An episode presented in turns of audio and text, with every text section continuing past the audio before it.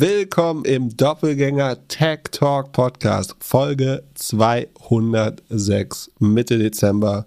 Pip, was war am Donnerstag in meinem Portfolio, in, meinem, in, in meiner Banking-App los? Äh, die wichtigste Frage zuerst. Wie geht's den Nagelhäuten?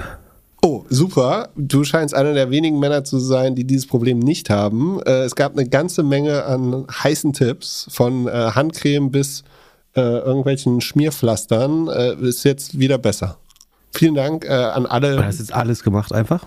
Nee, äh, viel eingecremt. eigentlich die ganze Zeit Handcreme am Daumen. Nicht so gut für die Tastatur. Äh, Vaseline hat übrigens getrendet irgendwann auf Twitter diese Woche. Echt? Ich weiß noch nicht in welchem Kontext, aber das soll ja auch helfen, so gegen äh, trockene Winterhaut. Um ah, okay. Hm. Ja, nee, das äh, Vaseline habe ich mir noch nicht auf die Daumen gesetzt. So, so schlimm ist es noch nicht. Sonst, für alle, die an dem Mittwoch nicht so gut gestartet hat, sorry, unser äh, Hoster hatte irgendwelche Schwierigkeiten und äh, die Folge ist nicht so ganz richtig ausgeliefert worden.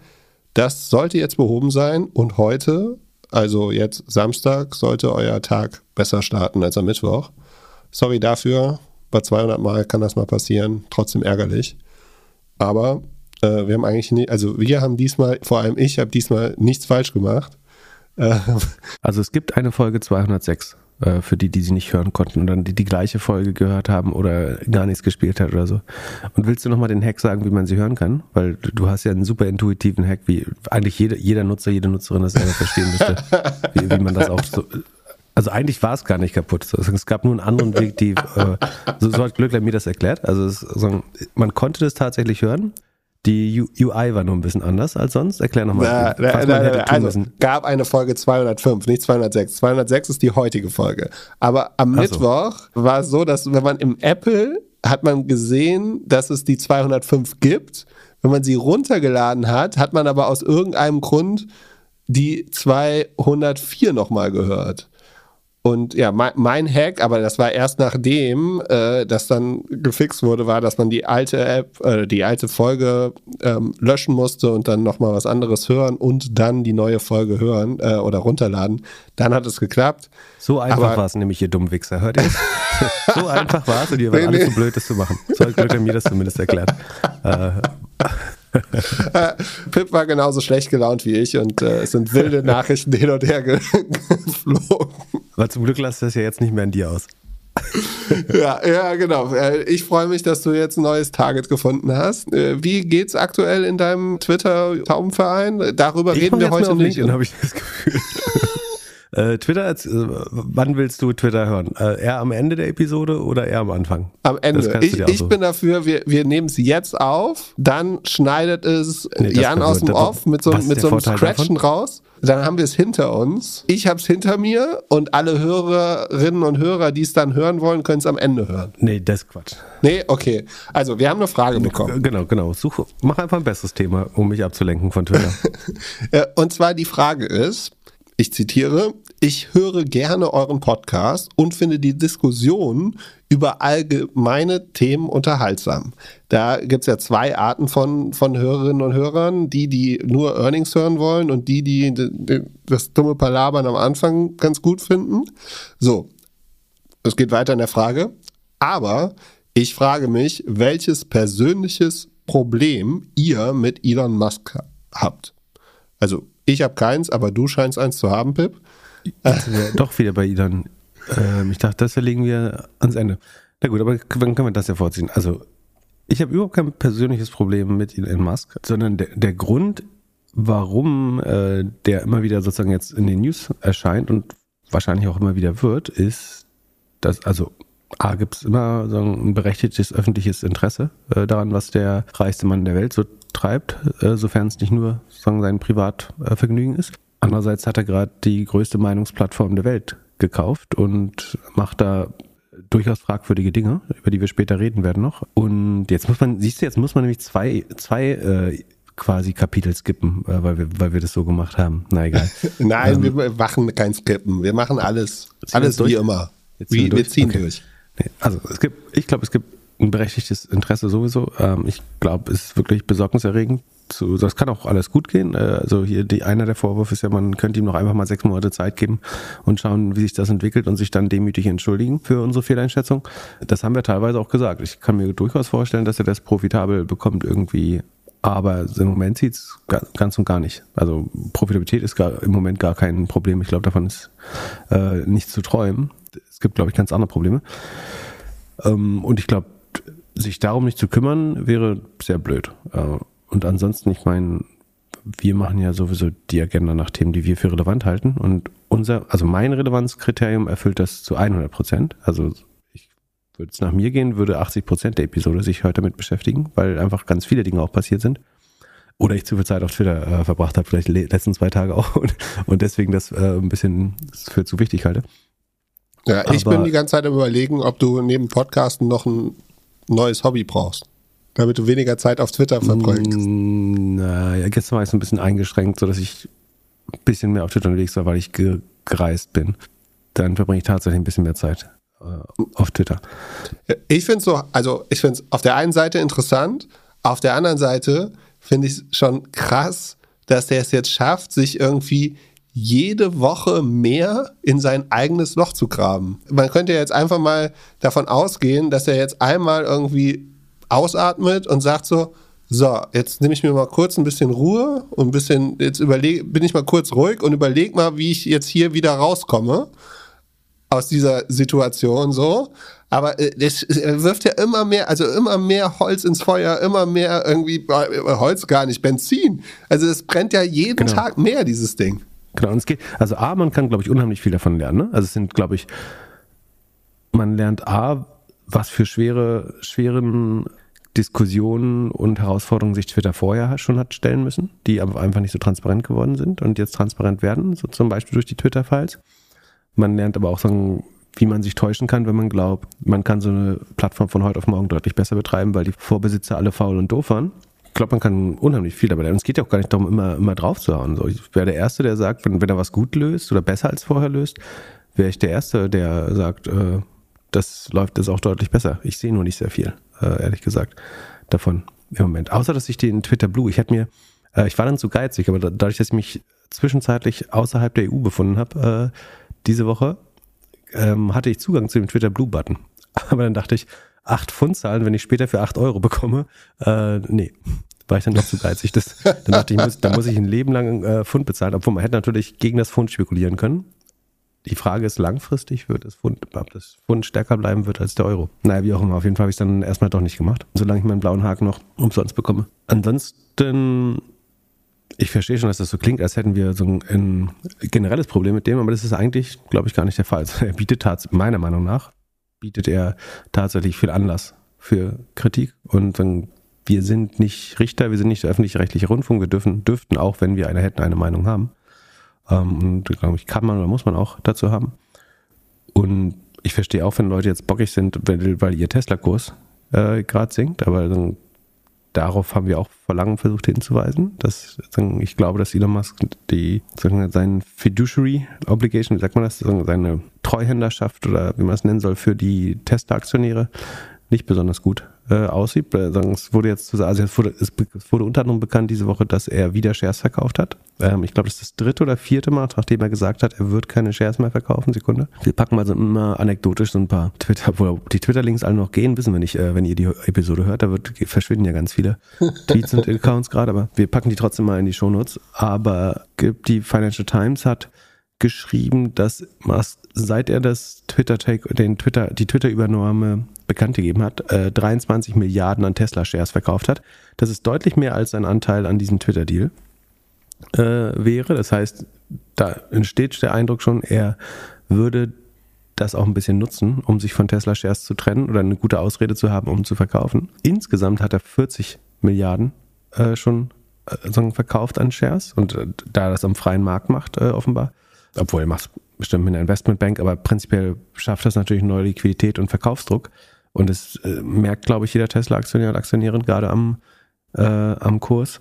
Ähm, das macht gefühlt schlechte Stimmung, was ich auch verstehe. Wie gesagt, diese Woche waren es nochmal 3,6 Milliarden, die er verkauft hat. Und es ist das dritte Mal, seit er im April gesagt hat, ähm, er würde nie wieder, oder er würde keine weiteren Tesla-Shares ähm, verkaufen. Das muss man auch mal sagen, das halt einfach lügt. Aber das scheint, die, die Teslaianer scheinen ihm das ja gerne zu verzeihen. Ähm, Und muss er ich verkaufen? Schon wichtig, dass man da, da so ein bisschen den Rekord äh, behält, eigentlich, was er gesagt, weil er sagt ja unheimlich viel und bewegt damit eigentlich immer entweder Märkte oder Meinung oder irgendwas. Und da dann später mal drauf zu schauen und zu schauen, wie, wie wahr er das eigentlich in dem Moment immer gemeint hat, ähm, ist, glaube ich, schon auch ganz wichtig, so rein zeitgeschichtlich. Muss er denn verkaufen?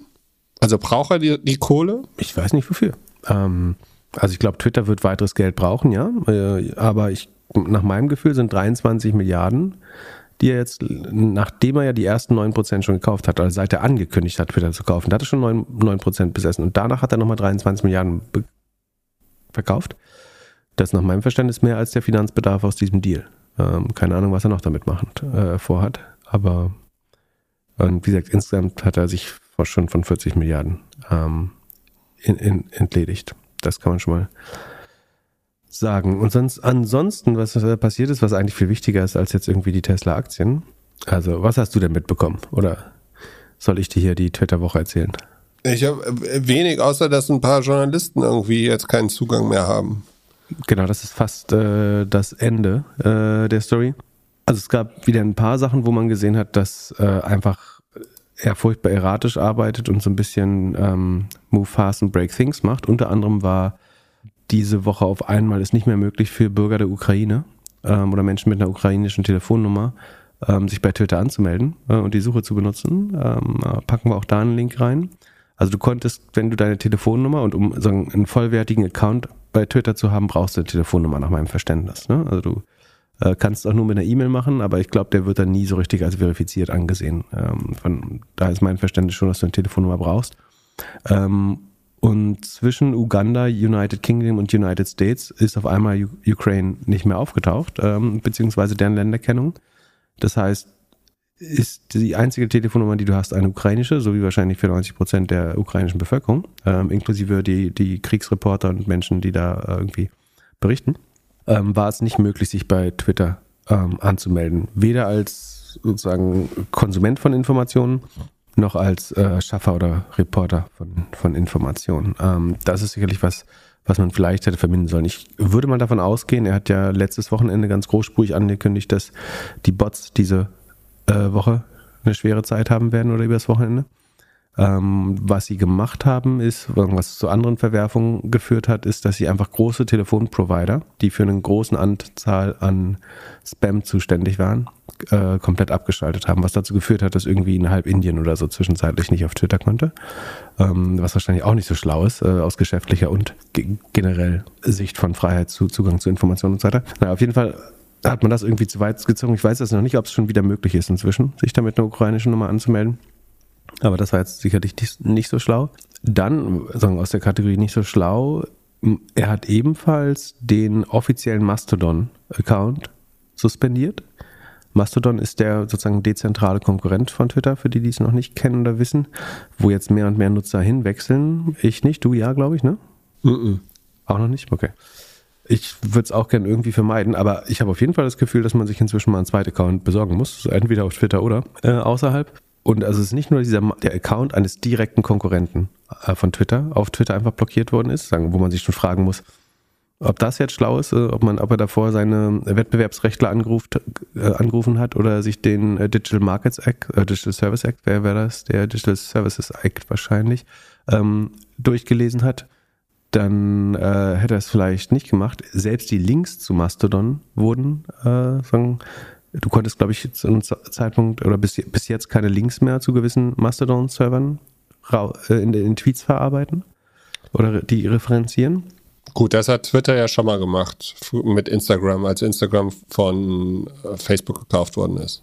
Ja, okay man kann auch in seinem Nutzernamen nicht mehr, das haben ja viele gemacht, ne, dass sie dann ihren Nutzernamen, also den Profilnamen, nicht den Nutzernamen geändert haben auf was ihre Mastodon-Adresse wäre, damit man das dann gut verknüpfen konnte. Äh, und auch das geht nicht mehr. Hat äh, ein Journalist vom Manager-Magazin, äh, Jonas Rest auf Twitter, äh, schon auf LinkedIn, habe ich es vorhin gesehen, äh, gezeigt, dass er sozusagen nicht mehr seinen Mastodon-Handle als Profilnamen bei Twitter nutzen konnte, sondern das, das Ändern des Profilnamens nicht möglich war, wenn das sozusagen Mastodon-Kennung äh, enthielt. Ähm, genau, das sind so die üblichen ähm, Verfehlungen, die es die, diese Woche gab. Und dann gab es, glaube ich, eine Sache, die wahrscheinlich größer ist. Und zwar, weißt du, was Doxing ist? Wir müssen ein bisschen mit dem Urschleim anfangen heute. Äh, nee. Doxing ist, wenn du die, also persönliche Details, äh, persönliche Informationen einer Person im Internet offenbarst, so disclosed. Also zum Beispiel deren E-Mail, ähm, die Telefonnummer, die private Telefonnummer, die Wohnanschrift, den derzeitigen Aufenthaltsort, äh, Verwandte oder Bekannte vielleicht. So alles Dinge, die du wahrscheinlich dir ungern wünschen würdest, wenn man das dir oder deiner Familie ähm, antut. Das nennt man Doxing. So. Und ähm, es gab ja immer diesen Account Elons Jet, über den er sich früher auch schon mal aufgeregt hat. Ähm, beziehungsweise hat er da 5000 Dollar geboten, um diesen Menschen quasi den Account wegzukaufen. Was Elons Jet oder at Elons Jet gemacht macht oder gemacht hat, muss man jetzt sagen, weil er auch suspendiert ist, war, er hat sozusagen die, die Flugkennung des Privatjets von Elon Musk verfolgt. Das sind so halb öffentliche Daten nach meinem Verständnis. Ähm, kann man sagen, wie heißt es, Flight Aware, Flight Tracker und sowas gibt es im Deutschen auch, wo du sowohl äh, öffentliche als auch Privatmaschinen ganz gut verfolgen kannst ähm, weil die ja so ein Squawken, also so eine, so eine Kennung raussenden, so wie Schiffe das auch machen. Äh, bei Vessel Tracker kann man Schiffe verfolgen, bei FlightAware ähm, kann man Flugzeuge verfolgen, weil die eben ihre Kennung immer so squawken, damit man sie auf dem Radar erkennen kann, ob da jetzt eine 737 oder eine Cessna auf einen zufliegt, gerade. Und Elon Jet war wie gesagt ein Account, der nicht nur Elons Account, sondern es gab auch verschiedene andere. Ne? Du konntest auch den Jet von Bill Gates verfolgen oder es gab einen, der prinzipiell Celebrity Jets, Jets hieß, ähm, das heißt, hat jetzt auch nicht nur Elon Musk betroffen. Als er mal früher zu Free Speech ähm, befragt wurde und die Twitter-Akquise noch nicht abgeschlossen war, ähm, hat ihn jemand gefragt, ob das sozusagen seine Definition von Free Speech war, ja so ein Maximalist, also alles darf gemacht werden, damals noch. Und dann meint er selbst, dieser Account Elon Chat fällt für ihn unter Free Speech und er würde den passieren lassen oder tolerieren äh, auf Twitter. Nun hat sich gezeigt, dass es doch nicht macht.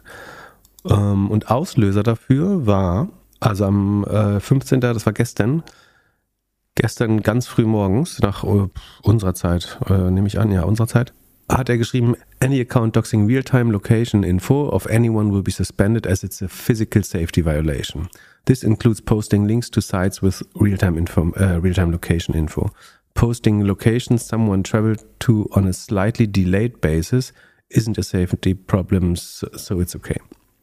Und darunter dann die Erklärung nämlich, last night a car carrying Lil X. Lil X ist sozusagen äh, sein, ich glaube, kleinster Sohn, wenn ich mich nicht irre. Also jemand, der X von ihm benannt wurde, äh, um ihm das Leben besonders schön zu machen. So last night, car carrying Lil X in LA was followed by a crazy stalker, ähm, der dachte, er hätte es mit Elon Musk zu tun, steht in Klammern hinter, who later blocked a car from moving and climbed onto the hood. Also er hat das, Car, das Auto blockiert und ist auf die Motorhaube gestiegen von dem äh, Auto, in dem sein Sohn war. Uh, legal action is being taken against Sweeney, an organization uh, who supported harm to my family. Sweeney ist der Betreiber dieses ElonJet-Accounts, dem er ursprünglich, das ist ein Student, dem er den Account abkaufen wollte, wie gesagt, vorher. Und darauf postet er wiederum noch ein Video von diesem Auto, ein Hyundai, ähm, wo der, der Mensch, der das angeblich gemacht hat, äh, oder mutmaßlich gemacht hat, ähm, gezeigt wird und seinen Kennzeichen mit dem Aufruf, äh, ob irgendjemand diesen Menschen oder das Auto erkennen würde. Das schien ihn jetzt, also diese, äh, dieses Erlebnis, was man sich vorstellen kann, dass das schockierend für ein Elternteil ist, wenn das Sohn, der Sohn, äh, man muss dazu sagen, dass vielleicht nicht 100% gängig ist, dass die, Kinder alleine gefahren werden, äh, für, für die allermeisten äh, Eltern. Wie auch immer, hier war das jetzt so. Ähm, aber man kann sicherlich nachvollziehen, dass man sich große Sorgen macht. Und dann, aber auf jeden Fall, weil das jetzt dem God Emperor Elon Musk passiert ist, mussten sofort die Twitter-Regeln angepasst werden für den Rest der Menschheit. Er hat quasi geschlussfolgert, äh, was logisch vermutlich richtig ist, dass dadurch, dass man diesen Jet verfolgen kann, ähm, das ist, glaube ich, eine wichtige Unterscheidung. Ne? Das ist eigentlich, was Elons Jet macht, ist die Maschine verfolgen. Es hat keine Informationen darüber, wer in dieser Maschine ist. Ob es die Kinder, die Familie, Elon alleine, Elon und eine Flugbegleiterin, die ihm, die gerade ein Pferd verdient, in dem sie ihm eine Massage gibt, ähm, oder eine ganz andere Person ist, das sagst du draus, sonst wird ein Flugzeug verfolgt. Wird damit, sagen, mit höherer Wahrscheinlichkeit kannst du natürlich daraus schließen, an welchem Flughafen äh, Elon Musk eventuell ankommen könnte. So.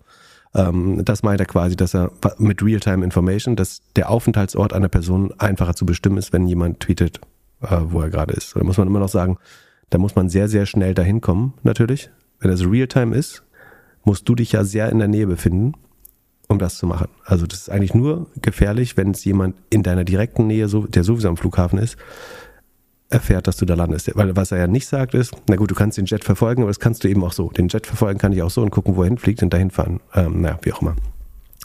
Also auf jeden Fall muss deswegen quasi, der, stellt er eine neue Ausnahme von Free Speech. Sagen, vorher durfte ja jeder sagen, was er will, mehr oder weniger auf äh, Twitter, aber diese eine Sache darf man jetzt nicht machen, weil er eine sehr persönliche Erfahrung ähm, damit hatte, würde, würde ich unterstellen.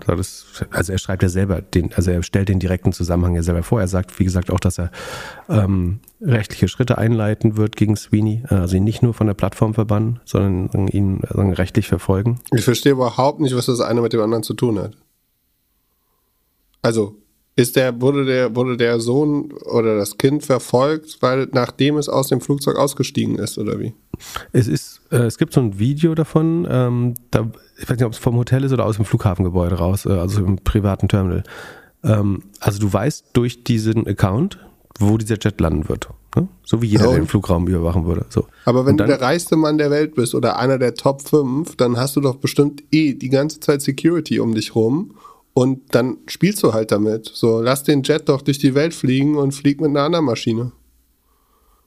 Also, genau. wenn, wenn das, haben viele, das haben auch viele äh, kommentiert, ob es nicht billiger wäre, sich einfach ein neues Flugzeug zu kaufen. Ähm, oder jemand anderes meinte, ähm, dass eine Twitter-Akquisition für 44 Milliarden äh, relativ teuer wäre, wenn ein Stealth-Bomber nur 2 Milliarden kostet.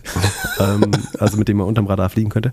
Äh, und die, glaube ich, auch keine äh, offizielle Kennung hätten wahrscheinlich. Ja, du kannst viele Sachen argumentieren. Du kannst sagen, wenn deine Kinder so wichtig sind, dann lass halt nicht alleine mit wildfremden Leuten äh, fahren. Oder als reichster Mann der Welt oder jetzt zweitreichster Mann der Welt ist, ist es einfach, so traurig das ist, ist eine Normalität, dass du dich, äh, sagen, erhöhtes Sicherheitsinteresse hast für dich und deine Familie und ein weiteres Umfeld vielleicht sogar. Ähm, ich, ich verstehe das schon. Ne? Also der einfachste Weg, Millionär zu werden, äh, auch in Deutschland, ist immer noch das Kind von einem Milliardär zu, ähm, zu entführen. Ja. So, Schulwege, also, Schulwege sind sehr berechenbar leider. Ähm, weil es jeden Tag zur gleichen Zeit passiert, ist also kein Aufruf dazu natürlich logischerweise, aber es ist ein sehr, sagen, sehr erhebliches Interesse, warum reiche Menschen von ihren Privatbanken immer Sicherheitsberater und so weiter bekommen, äh, wenn sie irgendwie ein großes Liquidity-Event haben. Und das ist auch, womit jeder umgehen muss. Nur, nur dass alle anderen sich eine Plattform haben, um zu sagen, ähm, ich, es gab tatsächlich mal, ich will dir den Fall jetzt nicht lang weiter erklären, äh, um nicht, nicht unnötig die Sicherheit von jemandem zu verletzen. Aber es gab in Deutschland auch mal einen Fall, dass äh, sagen, ein Internet mehrfacher Milliardär, also hoch mehrfacher Milliardär, äh, Millionär, eventuell Milliardär, dass Informationen über den direkten ähm, sagen, Partnerschaftskreis oder sagen, Frau oder Partnerin äh, und, und Kinder auch in einem, einer Publikation erschienen sind und es einfach auch extrem ungünstig war, dass wenn du weißt, daraus konntest du halt schließen quasi, wo diese Person wohnt, was man normalerweise mit sofortiger Wirkung versucht zu verhindern, dass das äh, bekannt wird. Also es ist ein, ein, sehr reales Risiko. Nur deswegen jetzt die Regeln einer ganzen Plattform anzupassen, weil du zufällig in der Lage bist, der Alleinherrscher dieser Plattform gerade zu sein. Also was man merkt, ist, dass Elon Musk einfach dieses Produkt einfach nur um seine persönlichen Bedürfnisse gerade oder hauptsächlich oder zu einem, zu einem erheblichen Maße, hauptsächlich wäre es schon vielleicht übertrieben, aber zu einem erheblichen Maße um seine persönlichen Bedürfnisse herum baut. Und er, er muss offenbar alles mal selbst erleben, um zu sehen, was für schwere Entscheidungen Twitter eigentlich vorher zu treffen hatte. Was aber auch heißt, dass er wahrscheinlich nie erleben wird, was zum Beispiel äh, Transmenschen, äh, linke, rechte Bubble und so weiter sich auf Twitter äh, anhören müssen oder farbige Menschen, was Rassismus auf Twitter eigentlich heißt. Damit wird er als reichster Mensch der Welt wahrscheinlich sehr, sehr wenig konfrontiert sein. Das wäre dann schon bedenklich, äh, dass wenn er hier die alle Entscheidungen trifft, die hauptsächlich an seinem persönlichen Gutdünken, Gutdünken und seiner Willkür festmacht, ähm, ist das, glaube ich, kein guter Outlook für die Firma als Ganzes, würde, würde ich behaupten.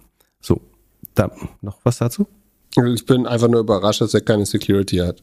Der hat schon eine Security, aber wenn er jemand aufs Auto springt, kannst ja nicht auch sofort runterschießen. So. Der blockiert halt das Auto äh, und er ist ja nicht ins Auto reingekommen. Aber klar, normalerweise, du hast was, also, wären es meine Kinder und hätte ich 200 Milliarden Paper Money irgendwo, würde ich wahrscheinlich einen gepanzerten Escalator haben. Und dann wäre das alles auch ehrlich gesagt nicht so schlimm. Aber vielleicht ist es auch nur ein sehr guter Anlass, das jetzt mal zu machen. Also es ist ein bisschen fies, das zu unterstellen, aber man weiß es nicht.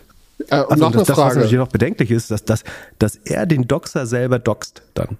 Da, das ist halt der eigentliche Wahnsinn, dass er offenbar so erregt ist, was man absolut nachvollziehbar, ne? Also ich meine, ich habe äh, im Moment gerade keine Kinder, aber ich äh, kann mir natürlich vorstellen, dass, ein, dass man total in Panik ist, wenn man eventuell auch nicht vor Ort, man ist selber nicht vor Ort, du erfährst von einer dritten Person, oh, unser Auto wurde gerade angegriffen, äh, ein crazy Stalker äh, ist auf unserer Motorhaube rumgehupft. Ich verstehe total, dass man da austickt, aber das zeigt eigentlich, dass er nicht in der Lage ist, diese Plattform, äh, nicht die Reife hat, diese Plattform sinnvoll zu verwalten. Ein Richter kann auch nicht sagen, ich schicke jemand irgendwie lebenslänglich in den Knast, wegen sexueller Belästigung, weil gerade seine eigene Tochter sexuell belästigt wurde oder sein Sohn. So, oder ein Politiker kann auch nicht die Todesstrafe wieder einführen, weil äh, das Kind missbraucht wurde oder so. Das, da erwartet man auch, dass man, dass jemand darüber sozusagen mit einem höheren Level an Judgment und Objektivität darüber urteilen kann. Und das hier lässt aber das genaue Gegenteil äh, so ver vermuten, würde ich behaupten. So, und damit aber noch nicht genug, sondern ist es dann so weit gekommen, dass verschiedenste Reporter, ähm, die regelmäßig über Elon Musk und damit auch über diesen Vorfall berichtet haben, zum Beispiel Daniel Sullivan von CNN, ähm, Aaron Rupert, das ist ein ähm, unabhängiger Reporter, aber ein sehr, sehr guter auf Twitter, sehr populärer, hat eine Dreiviertelmillion Follower gehabt, hat viele White House äh, Pressestatements und sowas, äh, Donald Trump äh, viel gecovert äh, damals also eigentlich äh, wirklich echt hochwertige Content.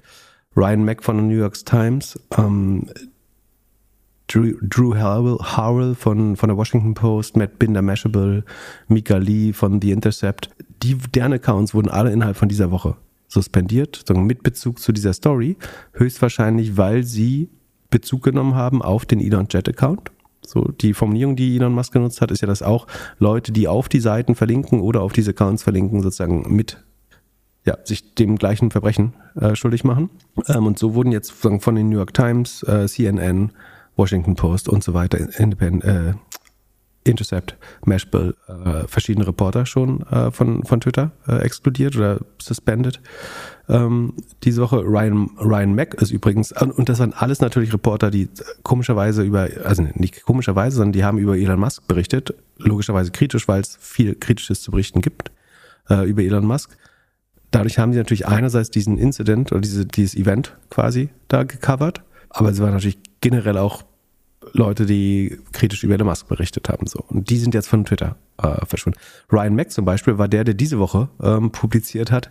Ähm, da gab es ein paar schlaue Business-Tricks äh, vom äh, Greatest Businessman Alive. Und zwar, wie man Kosten bei Twitter spart. Und zwar hat Twitter angeblich die, die, die letzten Wochen einfach keine Miete mehr bezahlt, zahlt keine Vendoren mehr, also äh, die Rechnung ihrer Lieferanten bezahlen sie einfach nicht mehr. Und sie scheinen auch die vorher angeblich so gütigen Severance Packages, also die Abfindung der Mitarbeiter, jetzt versuchen mit rechtlichen Mitteln wieder kleiner zu schneiden. Ähm, denn das sind die Tricks ähm, des brillantesten Menschen des Lebens, um äh, Twitter jetzt profitabel zu machen. Also auf Kosten von Lieferanten, Vermietern und der eigene Mitarbeiter oder Ex-Mitarbeiter. Genau, den Link packen wir auch in die Shownotes. Und jetzt muss man sich halt fragen, wie willst du als Reporter deine Arbeit machen, wenn du nicht mehr reporten darfst? Also Real-Time-News publizieren, also zumindest im heutigen Zeitalter und mit Twitter, ist genau das, was Reporting ist. Es ist nicht am nächsten Morgen äh, gedruckt in der Zeitung zu lesen, Elon ist gestern in Dallas gelandet, sondern es ist das Zeitgeschehen live zu verfolgen. Das wäre mein Anspruch an einen Reporter. Der Aber das, würde ja auch bedeuten, das würde ja auch bedeuten, dass wenn du jetzt live ein Video machst, wie oder äh, fünf Minuten später, nachdem Elon irgendwie auf die Bühne von der äh, Dave Chappelle Show geht und du das dann postest, äh, dass du dann gebannt wirst. Absolut. Du kann, kannst, halt keins, kannst keins. Du, jedes Selfie, was jedes Selfie, was du auf Twitter postest, ohne, ohne einen deutlichen Zeitverzug, ist Doxing theoretisch. Da ist eine zweite Person drauf. Im Hintergrund könnte irgendein Landmark, eine markante Stelle äh, einer Stadt sein, die, oder jemand, jemand, der dort wohnt, erkennt es auf jeden Fall. Eventuell steht's, äh, früher, das steht ja glaube ich nicht mehr drunter inzwischen, das haben sie weggemacht. Äh, aber ja, du kannst keinen kein Sport, keinen Live-Sport mehr machen, keinen Live-Ticker. So. Es sind immer, könnte immer jemand im Stadion sein. Der, also du, jedes Kulturevent, jedes Sportevent, jedes Konzertfoto, jedes hier Wein Periscope wollten sie ja, äh, wie, ist, wie ist das Twitter-Ding? Wein oder Periscope? Was war Twitters? Beides. Achso. Also genau. Periscope war eher live. Also dieses ganze Live-Video können sie auch wegschmeißen. Das geht ja nicht mehr. So. Das ist ganz geil. Also Wir nichts mehr live machen. Nichts mehr live machen, wo Menschen, wo andere Menschen drauf sind, darfst du. Ach so, super. Wir, wir, müssen uns jetzt einfach irgendwie in den nächsten Wochen immer eine Sache ausdenken, die Elon anpisst und dann schneidet der immer mehr noch aus dem Produkt raus und irgendwann ist er, ist er ganz alleine mit Jason und, und David Sachs und dann ja, die finden das alle ganz so. David Sachs äh, feiert jeden Tag, wie, wie toll er das alles findet. ähm. Ja, wahrscheinlich, weil er, wahrscheinlich ist seine Empfehlung jetzt, Spaces abzuschalten und dann äh, seinen Call-In zu kaufen. Das, das klingt ja super schlau, ja. Genau. Ähm, aber ja, eigentlich die Frage ist, als Reporter, was kannst du noch machen? Äh, dann kannst du irgendwie langweilige Texte darüber schreiben, was am Vorabend war. Oder ähm, eine Stunde später. Andere Plattform. Das Ding ja, ist da einfach. Musst du, da musst du von Twitter weggehen, genau. Du musst ja. sagen, auf einer anderen Plattform kann ich eigentlich live covern noch. Äh, genau. Und hier vielleicht nicht. Das Lustige ist ja, dass, dass es der Mensch, der selber noch letzte Woche seinen ehemaligen Head of Security sagen, ihm unterstellt hatte, dass er pädophil ist, sodass der auf der Straße verfolgt wurde und sagen, sein, sein Zuhause verlassen musste. Jetzt, wo ihm das aber selber passiert, dreht er komplett durch. Vorher hat er, ich meine, ist ja nicht der erste Mensch, der scheint ja mit einer gewissen Regelmäßigkeit andere Menschen als pädophil äh, zu bezeichnen, was, glaube ich, von der Schwere, also ich verstehe den, den, den Eingriff in die Privatsphäre und der sagen, Sicherheit natürlich äh, dass das ein erheblicher ist, aber jemand als Pädophilen zu brandmarken, was der im Zweifel im Leben nicht mehr los wird äh, und sehr immediate Konsequenzen hat äh, da, davon, äh, halte ich für ein viel, viel schlimmeres Verbrechen sozusagen. Also Verbrechen sind beides, glaube ich, nicht nach US-Recht, aber obwohl doch, wenn du äh, jemanden Slender, also ihn un, ungerechterweise pädophil zu nennen, wäre ein Verbrechen. Ähm, der, der Leute, die Hate Speech machen und zu Gewalt aufgerufen haben in der Vergangenheit, wieder auf die Plattform gepackt hat. Ja, der hat, also er sagt, und er selber sagt quasi, dass die Location von jemandem auf Twitter, äh, also hat er getweetet, äh, auf, auf, Twitter, auf Twitter zu veröffentlichen, käme sozusagen Assassination Coordinates gleich. Also das sind Attentatskoordinaten sozusagen. Das muss man erstmal fragen, dass für die allermeisten Leute ist es kein Problem, wenn jemand weiß, wie sie ist. Sondern da muss man sich erstmal eine Menge Leute zum Feind machen äh, oder eben sehr reich sein oder so. Und da muss man sich eben auch um seine Security kümmern. Aber wie auch immer, ich finde es schon eine Übertreibung zu sagen, dass jegliche, jegliches Doxing sofort äh, ähm, Assassination Coordinates sind. Und was er auch gemacht hat, ist, er ist auch der Typ, der den, den Mann von äh, Nancy Pelosi noch neulich sozusagen äh, Fake News verbreitet hat, äh, was der nachts in seinem Haus dreht und so weiter. Und ich überlege so, sein, sein Judgment, was erlaubt wäre, sein sollte, ist ja relativ lose normalerweise. Also geht sehr schlecht, glaube ich, mit sowas wie, wie, Wahrheit oder Hate Speech, Aufruf zu Gewalt um. Ähm, und wenn ihr es ihm einmal betrifft, dreht er komplett durch und wird zum Mega-Protektionisten ähm, und Sicherheitsfanatiker äh, quasi, äh, weil er es am eigenen Leib erfahren hat. Also es ist eigentlich ja, immer noch wie der Superreiche, der sich eine Bar kauft und sagt, ab jetzt müssen alle Erdinger saufen, weil das mein Lieblingsbier ist und was in der Jukebox gespielt wird, äh, bestimme ich hier. Ähm, ich finde es super. Ich, keiner, also es sind ja echt einige Vorbilder dieses Jahr gefallen, aber keiner hat sich so selbst ruiniert wie Elon. Also selbst, äh, se, äh, selbst auf, auf, irgendwie, auf ein, was war das, Emmys, nee, Oscars, selbst auf dem Oscars jemand eine Ohrfeige geben, ist, ist nichts dagegen. Da ist nicht viel von kleben geblieben. Äh, im, im, nee. im, wahrsten Sinne. Und jetzt, jetzt stell dir mal vor, ähm, du wärst abhängig von Starlink. Und aus irgendeinem Grund, also so wie er jetzt, der hat ja jetzt einfach Journalisten die Plattform rausgeschmissen. Also man muss dazu sagen, es sind wahrscheinlich sieben Tage Suspension. Das hat, aber, hat sich aber auch erst im Nachhinein herausgestellt, dass er ihnen quasi ein Timeout gibt. Das, trotzdem wird der Account als suspended angezeigt. Äh, Im Moment scheint er der, dem äh, Konzept offen gegenüber zu stehen, sie nach sieben, Jahr, äh, nach sieben Tagen bei guter Führung wieder zu entlassen. Ähm, muss man sehen, ob das dann so kommt. Aber jetzt stell dir mal vor, du bist, Starlink ist dein einziger Mobilfunkvertrag. Oder sagen, du bist in der Ukraine, wo es ganz sicher gerade die einzige Möglichkeit wäre, eventuell zu kommunizieren. So, und dann aus irgendeinem Grund fällst du in Ungnade. Das kann dir morgen passieren. Stell dir vor, du bist, stell dir vor, dieser Doxer, also der Typ, der das Auto angegriffen hätte, wäre in Tesla gefahren. Ich bin mir 100% sicher, dass sie das Auto, also dass sie einen Lockdown gemacht haben. Und es ist, ja. also natürlich ist das, was der andere gemacht hat, äh, ein Verbrechen und ein Verstoß oder ein, also Moment, Lockdown. Ein Bruch, Bruch der, der, der Sicherheit der äh, Musk-Familie in dem Fall. Und ich will das auch überhaupt nicht rechtfertigen. Ne? Das ist auf jeden Fall ein Problem. Aber gibt das ein Recht, dass bloß weil ihm die, die Infrastruktur gehört, die er nutzt, das Auto, sagen das Auto fährt über einen Bahnübergang und er schaltet es ab, lockt die Türen ab, kaputt. So, ich weiß nicht, ob es beim Tesla eine Notöffnung gibt. Äh, ich weiß nur, wie es mit diesem Knopf gibt. Ich, also ich als sagen unbedarfter Tesla-Fahrer würde nicht wissen, wie man die Türen öffnet, äh, außer mit purer Gewalt und diesem kleinen Knopf. So was, was ist, wenn der jetzt fern einen Fernlockdown hat, ja. dass ich ins also Auto Moment, eingeschlossen Moment, Moment, Moment. Oh, du gehst davon aus, also Elon fährt in seinem Tesla, wird verfolgt von einem anderen Tesla. Dann würde. Das Fahrzeug, was Elons Kind transportiert, wird von einem wilden Stalker. So, wenn der Geist gestört ist, ist schon mal die Chance, dass er Tesla fährt, fährt relativ hoch. Das, das ist natürlich nur ein Joke. Aber ähm, so, und der, der begibt sich jetzt auf die Flucht mit dem Auto. Was, ja, und dann ruft, der, Musk, dann, dann ruft Elon wie? Musk an und sagt hier, äh, check, mal, das, ja, check mal die Location von meinem Auto. Äh, hinter mir fährt ein, hier hinter mir fährt ein Tesla, ähm, mach den jetzt mal, äh, fahr den jetzt mal nach rechts. Er ich fahr nach License, links. Er, er, hat die License Plate, genau, oder die Koordinaten. So sagt, ja. Türen zu, Motor aus. So. Der also bleibt, auf, dem, der bleibt äh, auf dem Bahnübergang stehen. Ja, ich, ich glaube, wenn Elon die Sicherheit seiner Kinder wirklich wichtig ist, dann sollte er die nicht in Teslas fahren lassen, weil die senden ja die ganze Zeit die Location. Tesla. Die waren nicht im Tesla, das war, glaube ich, ein größeres Auto. Okay, ja. Komischerweise ja. fahren seine Kinder nicht im Tesla, weiß gar nicht warum. Wie auch immer. Also für mich wäre das ein Grund, kein Starlink zu nutzen oder zumindest immer ein Backup zu haben.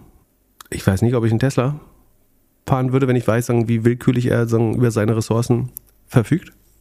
Ich bin mir 100% sicher, der hat das Auto stillgelegt, wenn er gewusst hätte, welches wäre wenn es Tesla gewesen wäre.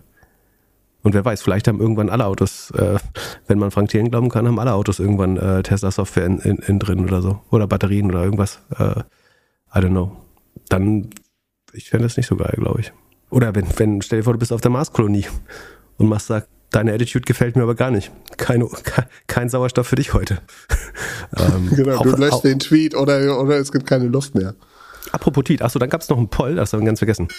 Es gab ja, der Herrscher ist natürlich kein Autokrat und Alleinherrscher. Deswegen hat er nach sein, getreu seines Mottos Vox Populi, Vox Dei, das, die Stimme des Volkes ist die Stimme des Herrn, äh, eine Umfrage gemacht. Die war überschrieben Unsuspend Accounts who doxed my exact location in real time. Also soll er unsuspend, also reinstieren, re, re, re, wie sagt man das, äh, die wieder ins Leben rufen, ähm, die Accounts, welche seine exakte Location verraten, seine exakt, seinen exakten Aufenthaltsort verraten haben äh, äh, vor kurzem.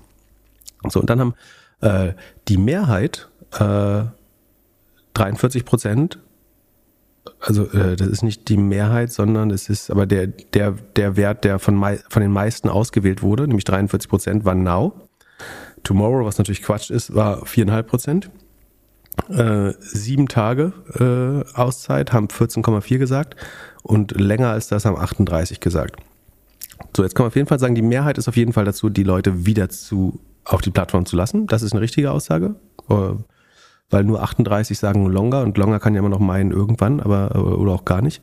So, jetzt hat die Mehrheit gesagt, oder die, der, der, sagen wir, der längste Balken war für Now. Was hat Elon Musk also gemacht, der ja für Basisdemokratie ist? Ja, sofort alle wieder freigeschaltet. A, alle sofort wieder Plattform lassen. B, erklärt, warum er es nicht kann. Oder C, einen neuen Poll gemacht. neuen Poll. C, einen neuen Poll gemacht. ähm, also er hat sich, weil er gemerkt hat, dass seine dummen Follower nicht so entschieden, also nicht mal seine Follower und seine Umfragen sind ja eigentlich stark von seinen Followern auch so ein Bias sowieso, das muss man eh in Frage stellen. Aber selbst die haben gesagt, die Leute sollen wieder auf die Plattform, weil die offenbar doch ein besseres Verständnis von Free Speech haben als er. Also ob man das jetzt mag oder nicht, äh, das ist ja nicht unkritisch. aber äh, die scheinen schon mal ein wesentliches Disagreement da zu haben. So, daraufhin hat er einen neuen Poll gemacht. Äh, also er meinte dann, äh, sorry, too many options, will redo Poll. Ist nicht so ausgegangen, wie ich wollte, muss ich neuen Poll machen. Und äh, wer einigermaßen wissenschaftlich arbeitet, weiß, dass man mit der sagen, Fragestellung eines Polls eigentlich, also einer Umfrage, so ziemlich jegliches Ergebnis, was man möchte, erzeugen kann. Er hat es aber deutlich vereinfacht und hat gesagt, jetzt unsuspend account to docs my exact location in real time, also das gleiche wie vorher. Und es gab nur noch die Antwort jetzt oder in sieben Tagen. Und dann immer noch rund 60 Prozent oder 58,4 sind es gerade, es verändert sich noch ein bisschen, aber nicht, nicht stark, es scheint so um die 60 zu, zu trennen. 60 Prozent haben gesagt, now, nicht in sieben Tagen. So, jetzt, ich glaube, als nächstes macht der Best of Five oder Best of Seven äh, und noch drei Umfragen, um vielleicht noch so sagen, die Mehrheit der Umfragen war dafür oder so. Ich weiß es nicht, aber noch sind die Accounts nicht zurück auf Twitter. Ich verstehe nicht, warum zeigt, der dass er diese scheiß Umfragen nutzt, um das durchzusetzen, was er will und es dann aufs Volk zu schieben. Wenn es aber gegen seinen Willen geht, hält er sich nicht an die Umfragen. Was natürlich vollkommen klar war von Anfang an. Aber also, wer, wer versteht nicht, dass der Typ es nicht, dass es ihm nicht um eine bessere Welt geht und nicht um die Nutzer, sondern nur um ihn selbst. Ich, ich, glaub, ich glaube schon, dass er glaubt, das Richtige zu tun. Also ich glaube, er ist sich 100% sicher, er will das Richtige für die Menschheit tun. Ich glaube, der liebt Menschen. Ich glaube, er glaubt, das ist der richtige Weg für die Menschheit, den er beschreitet. Und ich glaube, er tut das Richtige. Aber am Ende geht er halt immer von sich aus. Und das ist einfach unheimlich schwer, wenn du einfach der fucking reichste Mensch der Welt bist und glaubst, dass du ein gutes Gefühl dafür hättest, was für die anderen acht Milliarden Menschen der Welt gerade das Richtige wäre. Ähm, und am Ende nutzt er Demokratie nur, solange sie ihm äh, nützlich ist. Und ansonsten überschreibt er sie gerne mit seinem eigenen Willen und ist dann doch Alleinherrscher. Und ich glaube, es wäre ein großer Fehler gewesen, darüber jetzt heute nicht zu reden, weil das sind durchaus, äh, also A, spannende Sachen, alles damit schwere Themen. Also man kann gut dazu auch immer eine andere Meinung haben. Ne? Ich habe überhaupt kein Problem, wenn jemand das anders sieht. So, ich sehe es so, ich würde mir, vielleicht wird meine Meinung sich auch noch ändern zu ein, einzelnen Sachen äh, würde man auch gerne die Gegenseite hören. Äh, oder was heißt Gegenseite? Die, eine, eine andere Meinung dazu hören. Aber ich glaube schon, dass, dass sich jetzt weiter nicht in, die, in eine gute Richtung ähm, entwickelt. Und das ist, also, warum ist das schlimm? Nicht, weil er jetzt eine Regel, äh, das, Gute ist ja, die Regel gilt ja prinzipiell für alle, ne? Also versucht das so fair und transparent wie möglich zu machen. Es ist transparenter und vielleicht auch fairer als früher, kann man äh, durchaus zugute halten. Ähm, auch wenn es eben nur dadurch passiert, weil es ihn betrifft. Deswegen macht er für alle anderen eine faire Regel. Weißt du denn, an welchem Produkt er jetzt übers Wochenende arbeitet? Ich glaube, er arbeitet zu viel. Er sollte sich einfach mal zwei Nächte ausschlafen. Also, ich, du hast ja gesagt, sozusagen, dass man seinem Verfall jetzt ganz zugucken kann. Und er feiert sich ja selbst ein bisschen dafür, wie wenig er schläft.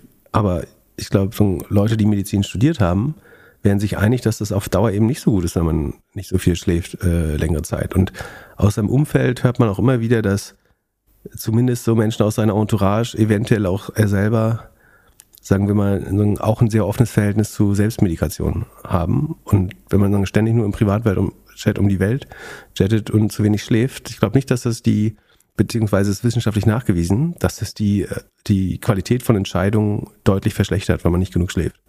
Und zumindest sagen dieses, wie gesagt, man muss absolut verstehen, dass er natürlich emotional sehr mitgenommen war, äh, nach dem, was äh, ihm oder seiner Familie passiert ist. Kann ich 100% verstehen.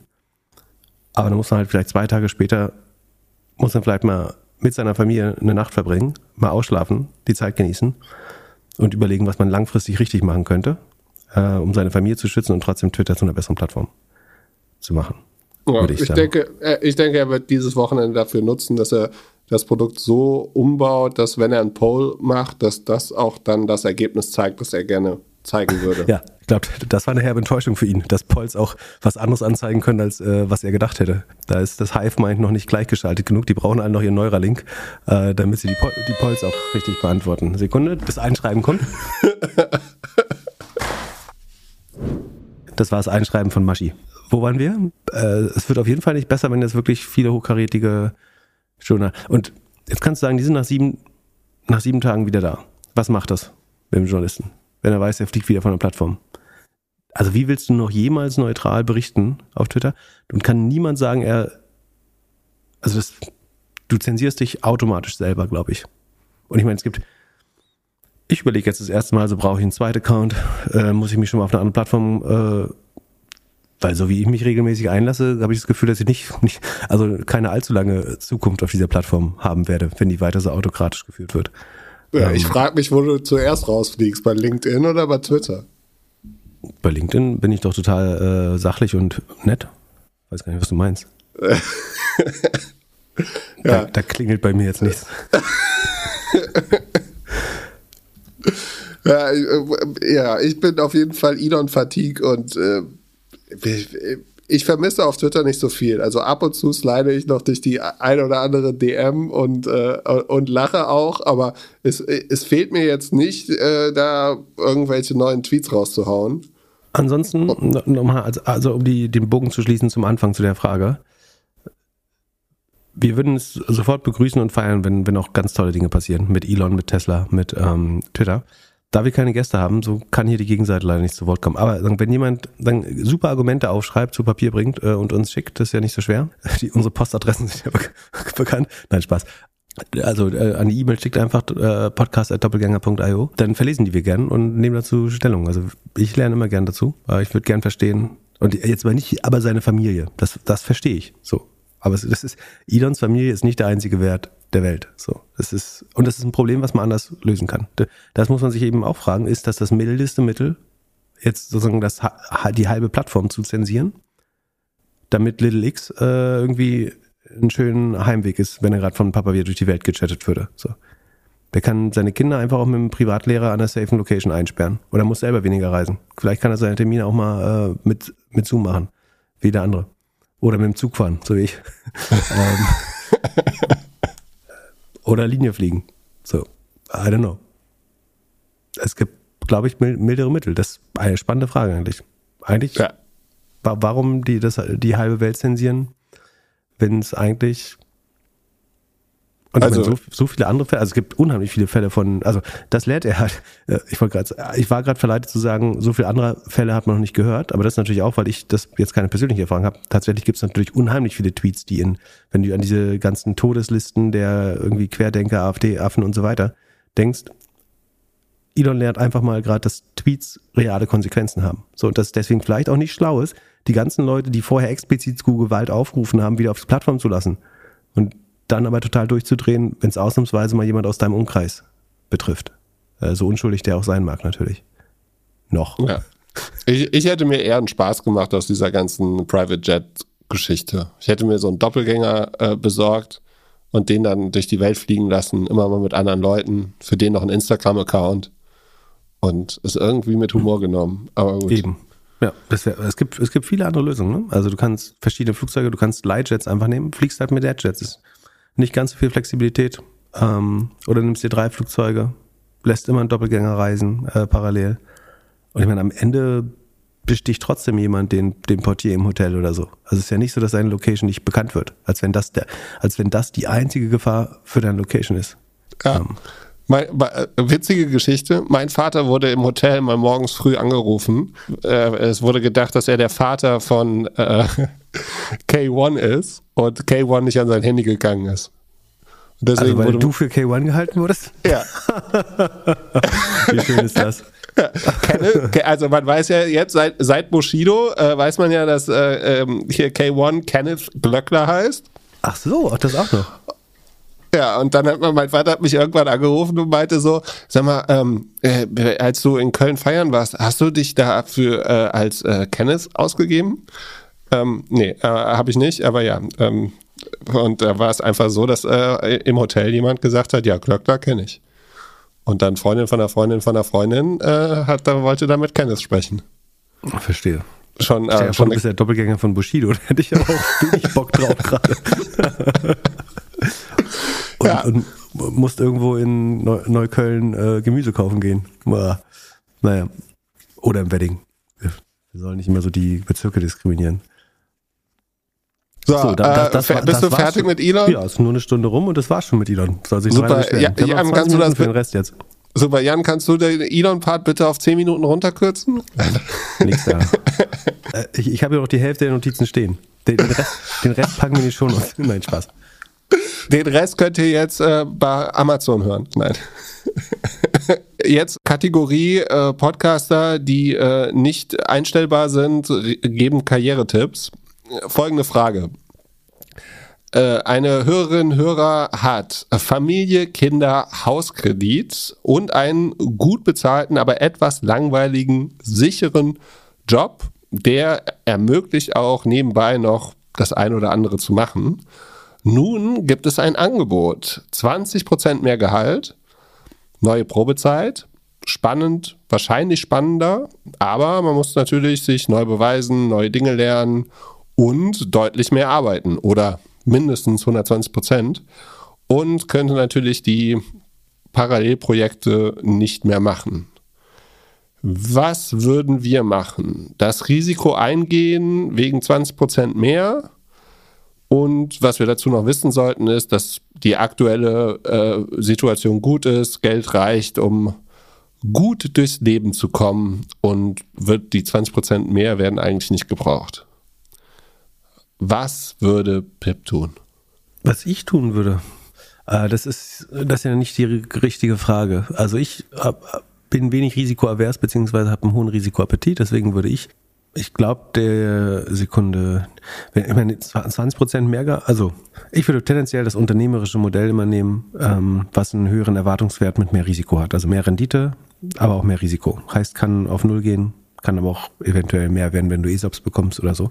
Hier steht ja das Gehalt einfach nur 20 Prozent höher. Ich glaube, das zum Beispiel, wenn man es ganz rational sieht, deckt das Risiko, also ist keine angenehme oder keine adäquate Risikoprämie für das Risiko. Wenn du überlegst, dass eigentlich mehr als die Hälfte der Startups also bestenfalls überlebt die Hälfte, äh, würde ich sagen. Dann ist 20 Prozent, na gut, das ist jetzt schon ein bisschen fortgeschritten, äh, grown up. Na gut, also da ist die, der Ausfallrate jetzt ein bisschen ruhiger, aber ich würde sagen, 20 Prozent ist immer noch ein schlechter. Wenn dein Best-Case-Outcome nur 20 Prozent über deinem safen Gehalt ist, dann ist zumindest finanziell kein Grund äh, gegeben, das zu machen, glaube ich. Wenn, wenn du erwähnst, dass man erstmal wieder 120 Prozent geben muss, dann unterstellt das so, oder klingt so ein bisschen so, als wäre das nicht sozusagen dein Standardmodus, dann ist, warum das machen dann? Also, wenn, also anders gesagt, wenn du für 120 Prozent geben 20 Prozent mehr Gehalt bekommst und im Moment mit 90, 100 Prozent bekommst, dann ist mit 90, 100 Prozent bekommen äh, der bessere Deal. So. Also am Ende, das verstehen, das ist ja das Lustige, ne? wenn du äh, wenn du irgendwie die ersten zwei Jahre bei McKinsey arbeitest, verdienst du ja mehr als ein, weniger als ein Sparkassen mit äh, Angestellter pro Stunde gerechnet, ne? weil du einfach irgendwie 15, 16 Stunden am Tag und am Wochenende noch arbeitest. Dafür ist das Gehalt dann wirklich äh, irgendwie knapp über Mindestlohn äh, am Ende. Weiß jetzt nicht, ob das so gemeint war in dem Fall hier. Ähm, ansonsten, äh, ich würde das durchaus auch verbinden mit, also Startups haben relevantes Risiko. Das muss einem klar sein. So. Ich verstehe trotzdem, dass jeder enttäuscht ist, sagen, wenn er persönlich die Nachricht überbracht bekommt, wenn jemand, selbst wenn man sagt, das ist ein wirtschaftliches Erfordernis, wir müssten 50 Prozent gehen lassen, es ist gar keine persönliche Auswahl, wir mussten, wir haben nur die letzten gehen lassen oder so. Das klingt für einen persönlich immer wie, ich sagen, mich braucht diese Firma nicht mehr. Und es ist immer eine Entscheidung gegen dich als Person, auch wenn es vielleicht gar nicht so war. Ähm, von daher ist es natürlich immer irgendwie was ganz Schreckliches für die einzelnen Personen und dann kränkt auch sehr das Selbstbewusstsein, äh, oft bei Leuten, zumindest kurzfristig oder mittelfristig. Aber das gehört nun mal dazu.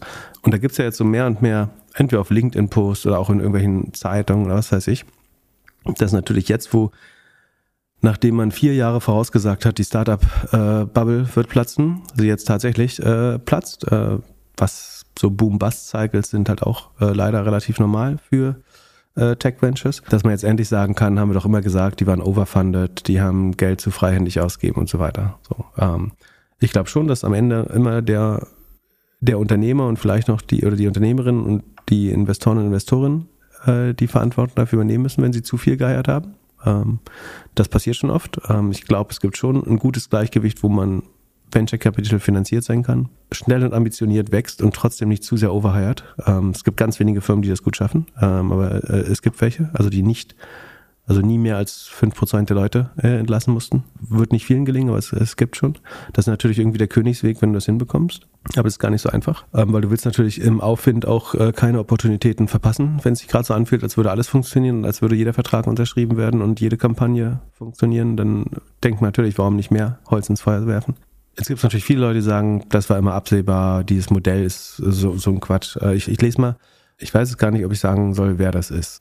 Ich, also A, ich finde es eine total akzeptable Meinung. Ne? Ich, es gibt letztlich, es gibt zwei Wege. Du kannst bootstrappen, eine Cashflow-positive Company bauen ähm, oder mit sehr wenig Investoren Geld auskommen. Ich glaube, das ist ein total valider Weg und es gibt ganz viele Leute und Modelle, für die das der richtige Weg ist. Ich glaube auch, dass wenn man sich einmal für Venture Capital entschieden hat, dann ist das Versprechen, was sich dahinter, was du gibst eigentlich deinen Investoren, ist, dass du um jeden Preis wachsen wirst. Äh, ab jetzt oder fast um jeden Preis. Äh, solange es einigermaßen rational ist, äh, wirst du versuchen zu wachsen. Und das inkludiert auch die Wahrscheinlichkeit, dass es dabei zu Fehlern kommt, zu, zu, zu viel Hiring, zu ähm, Ineffizienzen. Das ist von dem Modell akzeptiert. Ähm, und man kann natürlich sagen, und darunter leiden dann Mitarbeiter unter anderem oder vielleicht sogar am meisten, also die Investoren, denen äh, das Leid kann man ganz gut ertragen wahrscheinlich, wenn die Geld verlieren. Das sollte die, die Mitte der Gesellschaft nicht, nicht groß verstören. Das ist auch total okay irgendwie äh, wenn ich oder irgendwelche VCs oder was ich Geld verlieren, äh, ich erwarte jetzt kein Mitleid äh, dafür oder klopfen auf die Schultern. Aber natürlich sind deswegen dann vielleicht die Mitarbeiter die Hauptleidenden. Und das ist leider bei dem Modell so, wenn man die Logik versteht, dass irgendwie von zehn Startups zwei halbwegs ordentliche Outcomes haben, drei vielleicht irgendein Second Best Outcome haben und fünf es wahrscheinlich nicht schaffen oder einen so einen sehr schlechten Fire Sale oder Acquihire machen. Ich hätte jetzt eher gesagt, neun von zehn schaffen es nicht. Ja, aber das ist übertrieben. Ganz so schlimm ist, gerade weil, weil wir in Deutschland noch so relativ risikoavers äh, investieren, ist wahrscheinlich nicht ganz so schlimm. Es kommt auch darauf an, wo man die Grenze zieht, was jetzt ein Startup ist. Wenn man jetzt sagt, Wagniskapital finanzierte Startups, würde ich, glaube ich, eher sagen, es sind, also eins wird sehr gut, ein zweites hat ein okay Outcome, ein drittes irgendwie Second Best, Best Outcome. Aber äh, auf jeden Fall werden 50 Prozent oder mehr als 50 Prozent wahrscheinlich es nicht schaffen. Und da, dann kommt es natürlich zwangsläufig zu Entlassungen. Und es ist aber eine notwendige Konsequenz dieses Modells. Ansonsten muss man das Modell an sich angreifen und sagen, Venture Capital ist Bullshit. So, das ist nicht nachhaltig. Was jetzt eben teilweise gemacht wird. Ähm, ich weiß nicht, ob gewollt oder ungewollt. Und ich glaube, das kann man vertreten für sich. Man kann, jeder oder jeder hat für sich, für ihre Firma äh, das Recht, eins dieser Modelle zu wählen.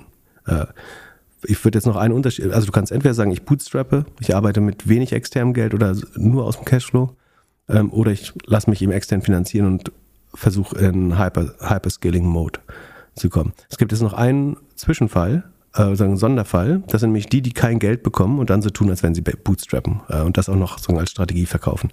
Will so ich jetzt, wie ich will ich jetzt nicht, genau, äh, will ich jetzt, äh, dir würde ich es unterstellen, nein, Quatsch. Also äh, ich würde es nicht wieder, man muss aber schon sagen, dass es den Fall gibt. Dass ganz viele Leute, insbesondere die, die sich öffentlich dazu äußern, sind oft enttäuscht von der VC-Szene und freuen sich, wenn Phasen wie jetzt kommen und sie endlich mal sagen können, ich wollte ja eh nie VC haben und ich habe das bessere Modell. Und dann gibt es durchaus auch welche, die, die, die da gut mitfahren.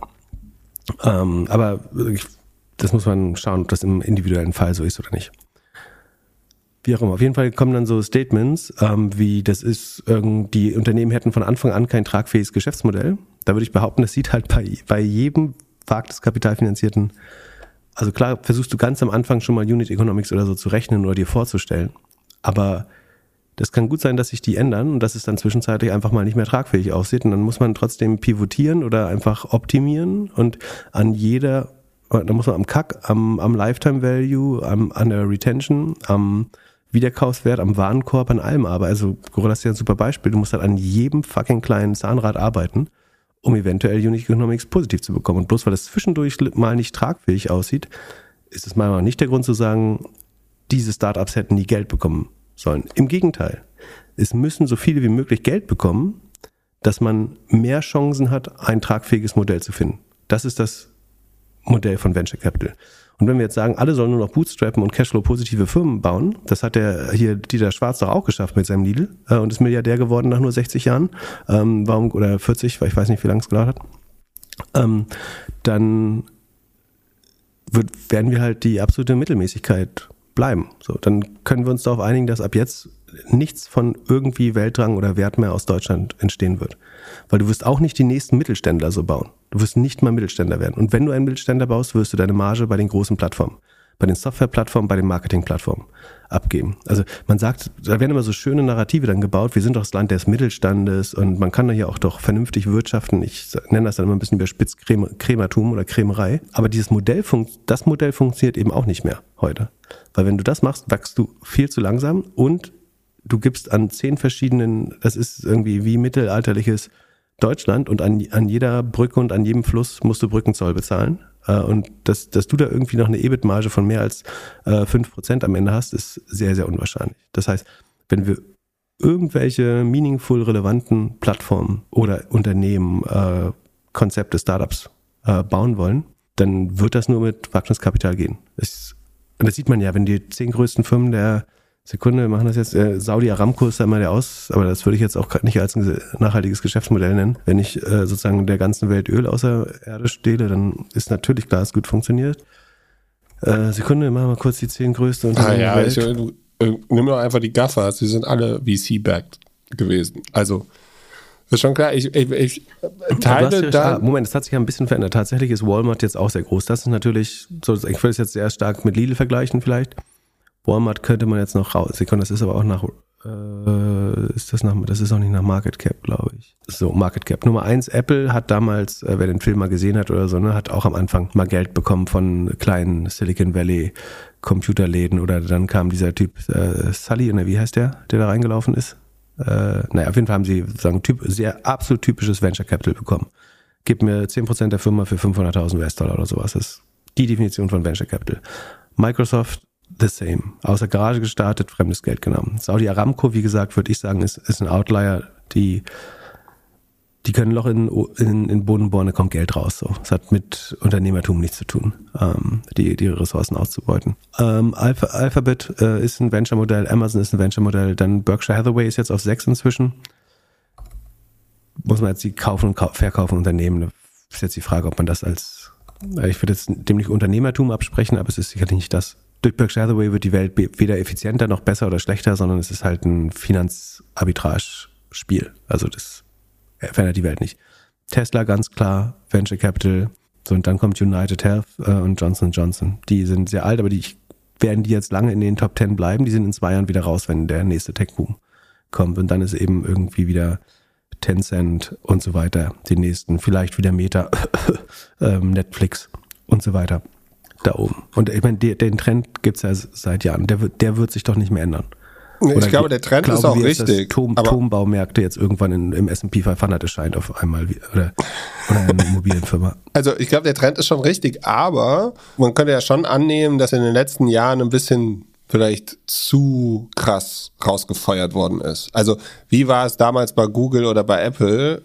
Oder bei Facebook, haben die auch schon so übertrieben viel Geld ausgegeben und so krass schnell geheiert und alles? Ja, äh, also, das, das, man kann das immer hinter, äh, also wie gesagt, sowieso jede Meinung dazu ist akzeptabel. Äh, und man kann auch total vertreten, man möchte dieses schnelle System nicht, aber ja, es gab mit dem billigen Geld kommt immer viel Ineffizienz, das ist gar keine Frage. Ähm, die Werbepreise steigen, äh, man guckt nicht so genau hin, weil man kriegt einfach viel Geld. Das ist die Frage, wo sieht man die Effizienz? Wenn man sagt, dass, wenn das Geld nichts kostet, dann ist die Effizienz ja trotzdem da. So, wenn ich eine Ressource verbrauche, die es im Überfluss gibt, dann ist das sowieso schwer, ökonomisches Handel zu definieren, wenn die, wenn die Ressource im Überfluss da ist. Deswegen brauchst du eigentlich knappes Geld, um gutes Handeln ähm, zu, zu ermöglichen. Jetzt kannst du sagen, es war eine Zeit, wo es kein knappes Geld gab. Deswegen, woran willst du die Effizienz überhaupt messen? Beziehungsweise muss man eine weichere Definition davon haben. Die andere Sache ist, es gab auch noch nie so große Chancen, die nächste 100 Milliarden Company zu bauen. Wie lange hat es ein Apple, ein Microsoft oder ein Google gebraucht, um so weit zu kommen? Und Google war schon relativ schnell.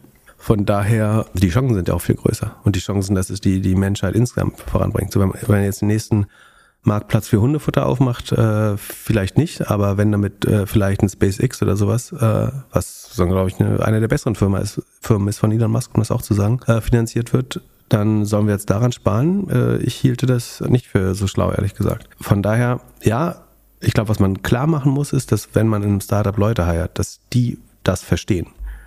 Das ist zumindest in sozusagen Seed Stage, Series A noch durchaus bis zu 50 Prozent Chance gibt, dass das hier alles nicht klappt oder das auf dem Weg. Selbst wenn es klappt, das kommt auch dazu, dass so ein Startup immer so ein bisschen pulsiert oder atmet. Ne? Das, ich würde sagen, fast alle großen Startups, die ich kenne, die irgendwie mehr als eine Milliarde wert geworden sind, haben mindestens zweimal eine Entlassungs haben mindestens zweimal mehr als 10 Prozent der Leute entlassen, äh, oft mehr als 20. Von daher, ich glaube, das von Anfang ehrlich zu kommunizieren ist wichtig, aber, oder das, das sollten Leute, die sich da bewerben, auch einfach wissen. Aber das jetzt als Anlass zu nehmen, dieses Crematum zu propagieren, ähm, und ich meine, eine Cashflow-positive Firma zu bauen, ist auch gar nicht so viel einfacher, muss man auch mal sagen. Und auch die entlassen Leute.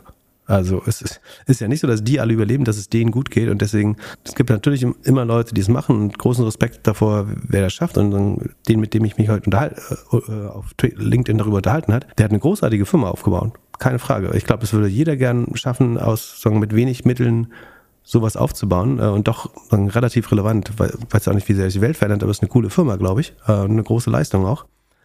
Aber das dann, weil, weil dieser einen Person das gelungen ist, das als anders zu nehmen, zu sagen, ihr müsst alle so sein wie ich, äh, und das geht auch ohne Geld oder ohne externes Geld, das weiß nicht, ob das so schlau ist. Weil dann werden wir mit Deutsch, äh, als, als Deutschland und Europa immer weiter den äh, Anschluss verlieren. Da bin ich mir relativ sicher. Aber ja, vielleicht kann man besser lösen, wie man äh, Menschen auf diese Situation, also die, die Mitarbeiter darauf vorbereitet, dass man auf jeden Fall sozusagen bewusst hired, also sich bei jeder Position fragt, braucht man die und nicht sich so Hiring-Ziele wie wir möchten dieses Jahr 25 Prozent mehr Leute einstellen oder so, sondern dass man schon noch fragt, also dass jeder schon noch so eine Art Antrag schreibt, warum brauche ich in dieser Abteilung diese Personen? Was ist der Case dafür? Warum brauchen wir die?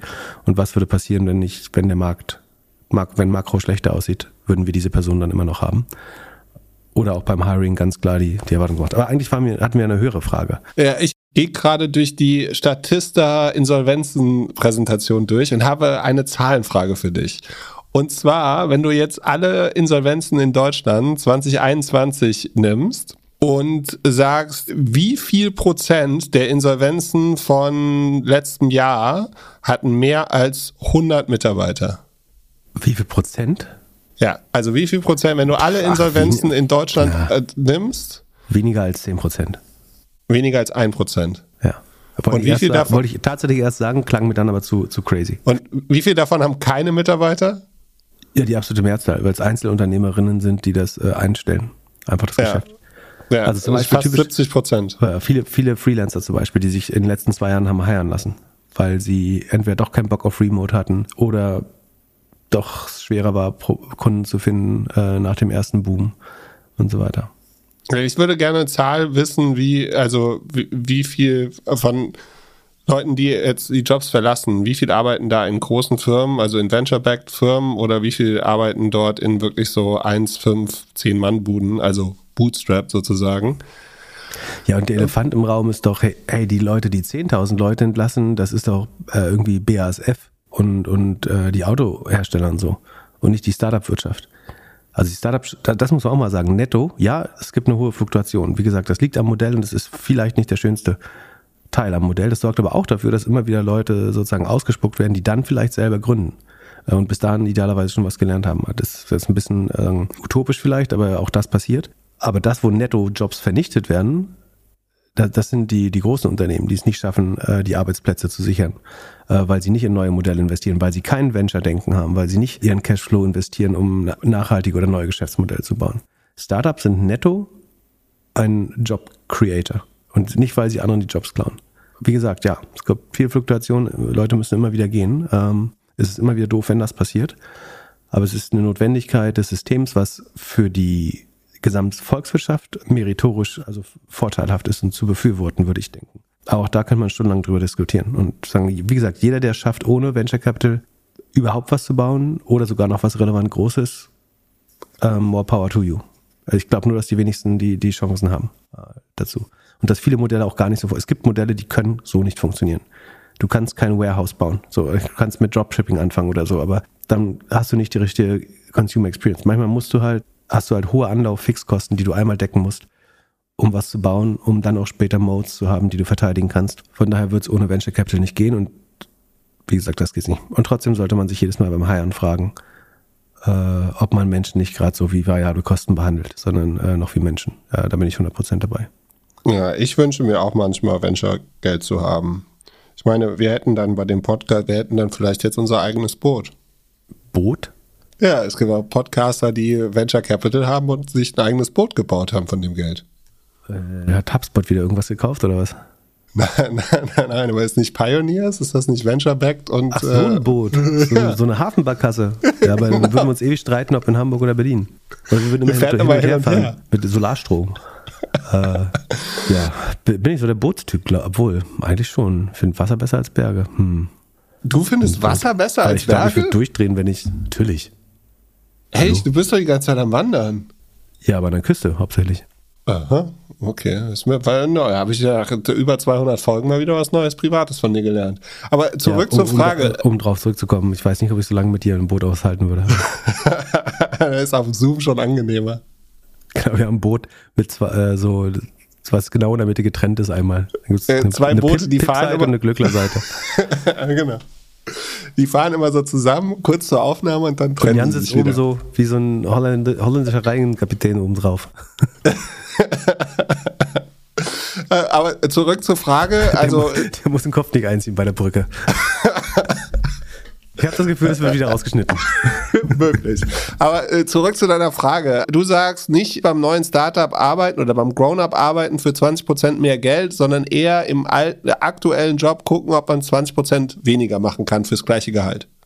Ich habe gesagt, es kommt super auf dein eigenes Wertesystem, die, Fa äh, die Phase in deinem Leben an. Ich würde bei einer jungen Person immer sagen, überhaupt nicht aufs Geld achten, sondern hauptsächlich auf, auf Lernen und Erfahrung optimieren. Äh, man kann offensichtlich viel mehr Risiko eingehen, wenn man keine Kinder hat, wenn man keinen Hauskredit hat. Und, äh, ich glaube, das Risiko, dass du den Hauskredit nicht bedienen kannst, ich rechne nicht mit so einer schweren Rezession, dass die Arbeitslosigkeit irgendwie bei über 8% landet in Deutschland oder so. Das hielte ich für sehr unwahrscheinlich. Von daher, wenn man prinzipiell an seine Fähigkeiten glaubt, äh, wie gesagt, ich bin kein so Sicherheitsmensch. Ich glaube immer, Sicherheit ist, was du kannst. Ich glaube, dass am Ende, wir haben so eine Facharbeiter, äh, so einen Facharbeitermangel dass dein, dein Brot decken, wenn das ein Tech-Worker-Job ist, ne? Das klingt ja, es gibt natürlich Leute, für die es nicht zutrifft, so, dass die so selbst mit Job Probleme haben, irgendwie die Rechnung zu zahlen, dann verbieten sich so eine Gedankenspiele wahrscheinlich sowieso, aber, oder beziehungsweise sollte man schauen, dass man irgendwo mehr bekriegt, aber, äh, und das ist natürlich schwer genug. Ich, ja, glaube, wenn, wenn, dann sollte man mit allen in der Familie sprechen, so ob die das mit einem gehen wollen. Ob es okay ist, wenn äh, Mutti oder Papi halt auch später von der Arbeit zurückkommt, äh, ob jemand Dinge übernehmen kann, wie lange man gewillt ist, das zu tun. Ob man sich den Tag vorstellen, an dem man den Job verliert, wie man sich dann fühlen würde. Äh, ob man dann Panik hat oder ob man schon bei der Vorstellung Tränen in Augen hat. So, ich glaube, was ich manchmal mit Kandidaten mache in Jobinterviews, um zu schauen, ob die zum Beispiel verstehen, was ein Risiko bei einem Job ist oder so, oder was auch gut und schlecht laufen kann, ist, dass du dich in ein extremes positiv und extremes Negativ-Szenario sagen, vorversetzt. Also du machst eine Zeitreise nach vorne, irgendwas ist extrem schief, oder extrem gut gelaufen und dann fragst du dich quasi retrospektiv, weil man es aus irgendeinem Grund dann besser beurteilen kann, äh, als wenn man sich sagen, aus der heutigen Sicht vorstellt. Wie würdest du dazu stehen? Also hättest du, könntest du damit Frieden finden oder würdest du das ein Leben lang bereuen? Ähm, ich weiß nicht, warum das ist, dass man es retro retrospektiv sich besser vorstellen kann, aber also gefühlt musst du mit, mit der Person, oder ich mache das auch mit mir selbst natürlich, in die Zukunft reisen und von da zurückschauen auf was, was dann schiefgelaufen ist was du damit nicht mehr ändern kannst, wie du dich dann dazu fühlst. Weiß nicht, ob das bei anderen auch gut funktioniert. Bei mir funktioniert das gut. Und ich habe das Gefühl, dass wenn ich es zusammen mit anderen mache, dass dabei gute Antworten rauskommen, die man auf eine andere Art nicht rausbekommen würde aus den Personen. Ja, mein letzter Take bei der Frage wäre noch, wenn es eine private Firma ist, also noch nicht an der Börse, würde ich mir noch so ein bisschen die Bewertung angucken und dann vielleicht noch mal ein paar Monate warten. Weil äh, je nachdem, auf welcher Position, wenn du mit ESOPs und so dort rein einsteigst, oder könnte es doch für dich auch ein großer Unterschied sein, ob du jetzt heute bei noch relativ hohen Preisen reingehst oder in sechs bis zwölf Monaten, wenn die Firma auf einmal vielleicht nur noch die Hälfte wert ist. Weil wir haben ja in privaten Firmen noch nicht so das hm. wirkliche Downgrading gesehen, was man bei einem Klarna vielleicht und ein, zwei anderen schon irgendwie mitbekommen hat. Aber es ist ja gut möglich, dass sich das jetzt in den nächsten Monaten nochmal ein bisschen verändert. Ja, das ist ein sehr guter Hinweis. Das ist natürlich die Frage, da kommt es ja manchmal zu dem Fall, dass es gibt diese internen Abschreibungen, ne? also dass intern die Bewertungen angepasst werden. Das deutet sich unter anderem eben in den ESOP-Verträgen an, dass ein Revolut, sagen wir. Also die waren, glaube ich, zuletzt 33 Milliarden wert oder so in dem Dreh so. Und vielleicht glauben die selber nicht mehr daran. Und weil sie wissen, sie würden auch keinen Mitarbeiter oder Mitarbeiterin mehr bekommen, die daran glaubt, da sagen wir halt, wir geben dir die, die Call-Option, die ESOPs jetzt auf schon mal auf 20 Millionen so. Das heißt, wenn wir die 33 wieder schaffen, hast du schon sofort eine ESOP-Prämie. Ähm, da kann man, äh, ich glaube, in den USA muss man das unter bestimmten Umständen sogar machen. Aber ja, das sollte man, also wenn man das, da braucht man natürlich die Fähigkeit, das zu beurteilen. Also im Zweifel muss man sich einen Freund oder eine Freundin aus der Startup-Szene vielleicht dazu holen, die das ein bisschen beurteilen kann oder aus der Finanzszene. Und im Zweifel sollte man sich vielleicht auch mal die, äh, die Zahlen zeigen lassen. Wenn, wenn es irgendwas im zweiten, dritten Level ist, finde ich, ist das eine Transparenz, die man, also wenn man weit im Prozess ist und man jetzt nicht mehr im Verdacht steht, einfach nur die Zahlen aus dem Unternehmen rauszuhorchen. Ich glaube, das ist fair, wenn man mal wissen will, wie viel Geld sind noch auf der Bank, also zumindest wie viel Geld ist auf der Bank und was ist die Burn Rate, ist eine total valide Frage, glaube ich. Oder sind wir, was ist das Current Trading? Weil jeder CEO, jede CEO sagt ja irgendwie gerade, wir haben uns verdoppelt zum Vorjahr. Aber man kann auch fragen mal, Wie sieht das Q4 dann gegen das Q4 des letzten Jahres aus? Also fallen wir gerade zurück oder wachsen wir jetzt langsamer? Stagnieren wir? Implodieren wir? Vielleicht kann man es so ein bisschen auch einschätzen dann, ja. Es handelt sich hierbei nicht um Anlageberatung. Keine spezifischen Kauf- und Anlageempfehlungen. Keine Anlageberatung, keine Rechtsberatung, keine Steuerberatung und auch keine Aufforderung zum Kauf oder Verkauf von Wertpapieren. Die Verantwortung für solche Trades liegt bei euch. Philipp und Philipp haften nicht für eure Verluste. Philipp und Philipp und Philipp können die Risikodisposition der HörerInnen nicht einschätzen. Ihr entscheidet selber, was ihr kauft und tragt dafür auch die Verantwortung. Alles könnt ihr auch nochmal unter doppelgänger.io slash Disclaimer nachlesen. Dann lass uns zu den Earnings gehen. Was hast du uns heute mitgebracht? Mm, A und B machen wir. Und zwar ähm, Adobe hat reported diese Woche und ich glaube gestern und Brace hatten wir auch. So, fangen wir mit Adobe an. Was Adobe macht, weiß inzwischen niemand. Ne? Äh, Doc Document Cloud, Photoshop Cloud, so, also Creative Cloud heißt, glaube ich. Das sind die Sachen, haben zuletzt Figma akquiriert oder versuchen Figma äh, zu akquirieren in diesem Megadeal, der ihnen erstmal schlecht angerechnet wurde. Ähm, man muss jetzt sagen, Figma ist jetzt noch nicht konsolidiert in, diesen, in diesem Quartal, würde ich denken. Äh, das heißt, also es ist in den Zahlen, die wir jetzt sehen, nicht drin äh, als irgendwie extra Wachstum. Aber wir haben, ich mache jetzt nicht mal die, nicht die einzelnen Segmente, sondern also vielleicht so ein bisschen halb. Also das Gesamtrevenue ist um 10% gestiegen auf 4,5 Milliarden. Also Adobe macht fast 20 Milliarden Umsatz. Im Jahr schon eine echt große Softwarefirma. Vor Quartale waren sie ein bisschen gemischt. gemischt. Vor einem Jahr waren es noch 20% Wachstum, dann nur noch 9, dann wieder hoch auf 14, dann wieder runter auf 13, jetzt auf 10 weiter runter. Da sind natürlich Währungseffekte dabei, ne? weil du zahlst äh, Adobe eventuell in, in Dollar, gerade bei Enterprise-Verträgen. Da hättest du wahrscheinlich so 3-4% Währungseffekt noch drin äh, zum Q4, äh, beziehungsweise also bei denen ist es finanzielles Q4, es ist natürlich eigentlich eher ein Q3 ähm, des letzten Jahres. Und ansonsten würde man wahrscheinlich ein bisschen schneller als 10% wachsen, aber das ist es jetzt nun mal so. Und zwar die Creative Cloud wächst nur noch mit 8%, Document Cloud noch mit 16%, aber verlangsamt sich auch. Und Digital Experience, das ist, glaube ich, so hier die äh, Marketing Cloud und sowas von Adobe, äh, ist mit 14% dabei. Also 10% Wachstum. Die Kosten, erstmal die Cost of Revenue, damit wir auf die Grossmarge, die Rohmarge, Bruttomarge kommen, die wachsen mit 12 Prozent, die Cost of Revenue, und dadurch verschlechtert sich ganz klein bisschen von 87,7 auf 87,4 die Rohmarge, die mit 87,4 aber extrem hoch ist immer noch. Ne? Das ist ja wahrscheinlich nach Non-Gap auch über 90 Prozent.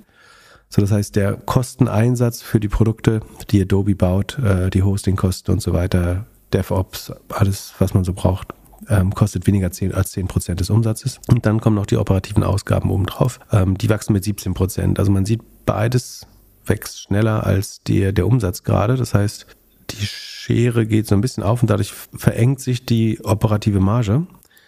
Die ist aber mit 33,3 Prozent immer noch sehr, sehr, sehr, sehr, sehr hoch. Letztes Jahr waren es noch 36,6. Das war natürlich noch besser, aber das ist einem auch klar, dass das so ein bisschen Corona-Effekt war. Jetzt sind wir mit diesen widrigen Währungseffekten bei 33,3, was immer noch sehr gut ist. Das war eine positive Überraschung. Die Analysten haben mit schlechteren gerechnet, nach äh, meinem Verständnis. Von daher soweit so gut. Ähm, trotzdem muss man halt schauen, dass man entweder mehr als 10% wächst oder eben bei den Kosten erkennt man schon so ein bisschen, ja, die wachsen so schnell, gegenüber dem Vorjahr wachsen sie halt noch, aber ich glaube, das nächste Quartal sollte jetzt schon deutlich langsamer wachsen. Das heißt, es geht in die richtige Richtung, ist eigentlich noch sehr solide. Achso, die operative Cashflow-Marge muss man auch noch sagen, die ist brutal gut. 41, ähm, 51 Prozent des Umsatzes verwandelt Adobe sofort in Cash zurück und mit diesem Cash kaufen sie eigene Aktien zurück. Das heißt, die Anzahl der eigenen Aktien sinkt kontinuierlich. Man hat eine negative Verwässerung, also ein äh, gehören immer mehr bei der Firma, beziehungsweise bei gleichem Ergebnis wäre der Gewinn pro Aktie tendenziell immer größer, weil es immer weniger Aktien gibt, weil die Firma eigene Aktien einzieht über ein äh, Aktienrückkaufsprogramm. Also durchaus erwähnenswert die ähm, hohe Operating Cashflow Marge. 51 Prozent würde man da jetzt die 10 Prozent Wachstum raufrechnen, wäre man bei einer über 60 Prozent Rule of 40. Ich würde mal schätzen, Adobe ist wegen des niedrigen Wachstums jetzt nicht super teuer, aber schon sehr teuer wegen des schönen, äh, wegen der hohen Marge. Ähm, ich gucke mal kurz. Ich schätze, ich fünf bis acht Mal Umsatz würde ich schätzen. Nee, vielleicht sogar ein bisschen mehr, weil die Marge so hoch ist. Wahrscheinlich sogar ein bisschen mehr Sekunde. Weil ja ein Drittel des Umsatzes ist ja Marge. Und du wirst wahrscheinlich eher so 20 mal, 7, 7, 8 Sekunden, mal gucken. 9 sogar.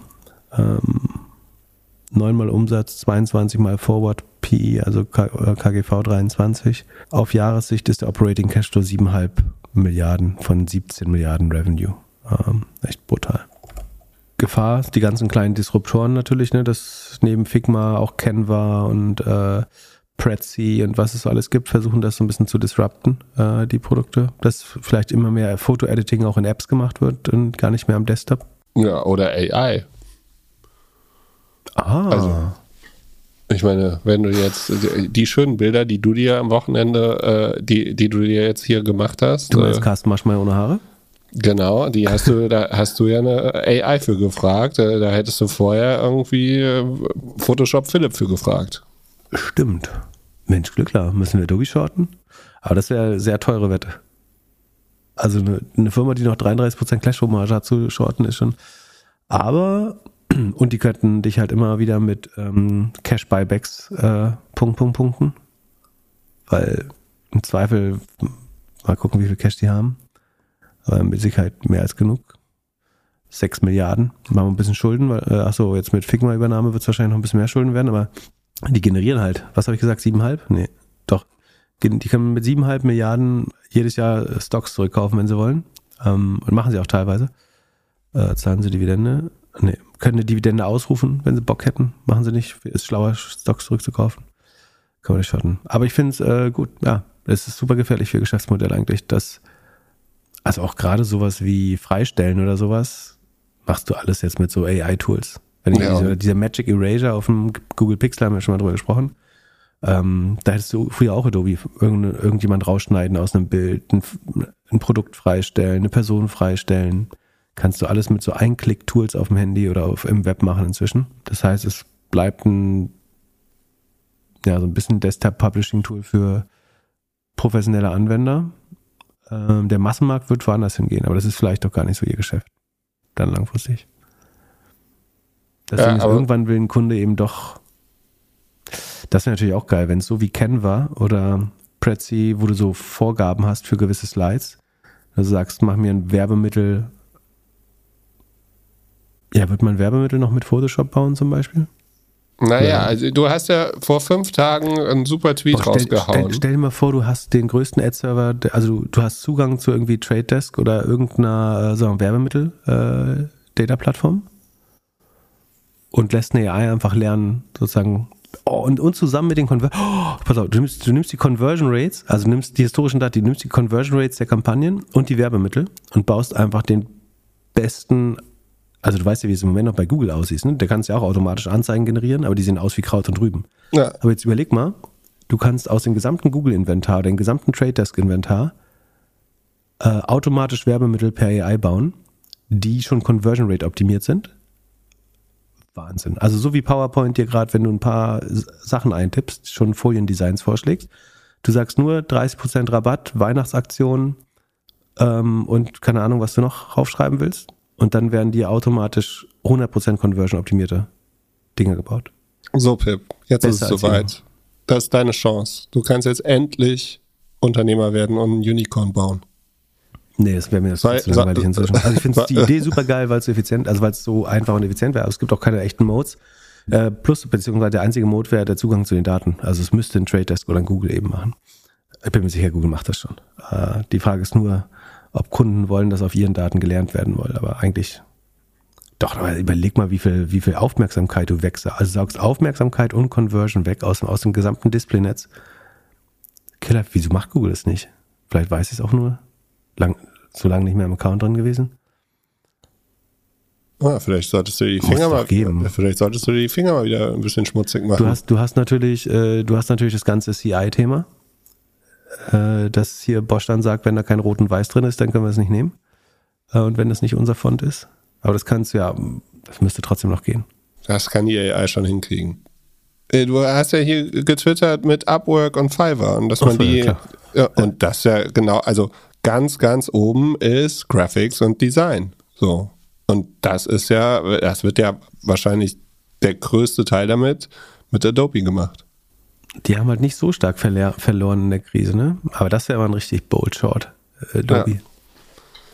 Die, Dein neues Tesla. Das fand ich ganz spannend. Äh, bei, hast du Sam Altman bei der Greylock-Konferenz gehört? Hast du da deswegen gesagt, dieses Like und so, kind of like und so? ja, möglich. Ähm, da hat er die vollkommen richtige Aussage gemacht, dass früher Leute immer gedacht hätten, die Lkw-Fahrer, also das haben wir, oder nicht wir, sondern es wurde ja seit langem widerlegt, dass es eben nicht so ist, sondern das White Collar. Aber ganz früher war mal, sagen die, da hatte man gedacht, irgendwie Lageristen, Lkw-Arbeiter und, und, solche Menschen äh, werden zuerst äh, ersetzt durch künstliche Intelligenz. Dann kommen äh, Low-Skilled, White-Collar-Jobs, dann kommen High-Skilled, White-Collar-Jobs, ähm, Tech-Jobs und dann kommen kreative Jobs. Und es ist genau andersrum jetzt. Es könnten die Kreativen, noch vor den White Collars könnten die Kreativen tatsächlich äh, gekillt werden. ist die Frage, ob die Qualität sozusagen die gleiche ist. Äh, da da habe ich noch erhebliche Zweifel, aber ich bin auch andererseits sehr beeindruckt von dem Fortschritt, der gerade gemacht wird. Aber es ist ganz lustig, dass es genau anders ist, es kommt genau andersrum. Die Fotos, die du heute gepostet hast, waren super. Ja, dafür muss ich auch die Daten meines ganzen Handys in der russischen Cloud irgendwo speichern. ja. ja, ja, trau dich. Nee, ist nicht spannend genug. Also ich schreibe mir hier also auf. krassen direkten Impact. Aber äh, was ich sagen wollte, ist, nee, der, der eigentliche Grund ist, du hast keinen Mode und der Mode sind die Daten, auf denen du lernst äh, und die haben eigentlich nur die großen Netzwerke oder die großen Stock Exchanges und ähm, Demand-Side-Plattforms oder Data-Plattforms. Fertig mit A? Sollen wir zu B gehen? Achso, genau, ja. Ähm, aber finde ich eine gute These. Welche Tools benutzen die noch? Äh, also Einzel, Einzelunternehmerinnen, was für Tools benutzen die noch? Shopify. Nee, aber das äh, passt nicht gut. QuickBooks. Hast, hast du gehört, dass äh, FTX seine, äh, seine angeblich seine Buchhaltung mit Quick, also QuickBooks ist sowas wie Quickensteuer oder äh, Viso, Viso Steuer, das Viso ZDF Steuerpaket oder so muss man sich da vorstellen. äh, und mit, mit sowas schien die Buchhaltung von FTX äh, gehandhabt worden zu sein, wenn ich es richtig verstanden habe. Ist auch ein bisschen süß. Würde ich ja Werbung mitmachen, wenn ich die wäre. So, Bratze. Brace ist eine Customer Engagement Plattform, nennt man das, glaube ich. Das heißt, die, die es schaffen, für Kunden ihre Bestandskunden oder Prospects gut zu reaktivieren oder tiefer im Funnel, in den Funnel zu bewegen und so weiter. Äh, noch relativ jung, die Firma. Scheint es die letzten Jahre sehr erfolgreich gemacht zu haben, hat hohe Wachstumsraten, so in den 60er Prozentbereichen gehabt. Und das geht jetzt so langsam von 64, 62, 55 auf jetzt 46 Prozent runter. Also das ist ja die Bewegung, die wir fast überall sehen bei den High-Growth äh, der, der letzten Jahre. Problematisch ist so ein bisschen, dass die Kosten noch viel schneller wachsen. Also die sind im dreistelligen Bereich gewesen, äh, Anfang des Jahres noch, haben sich verdoppelt.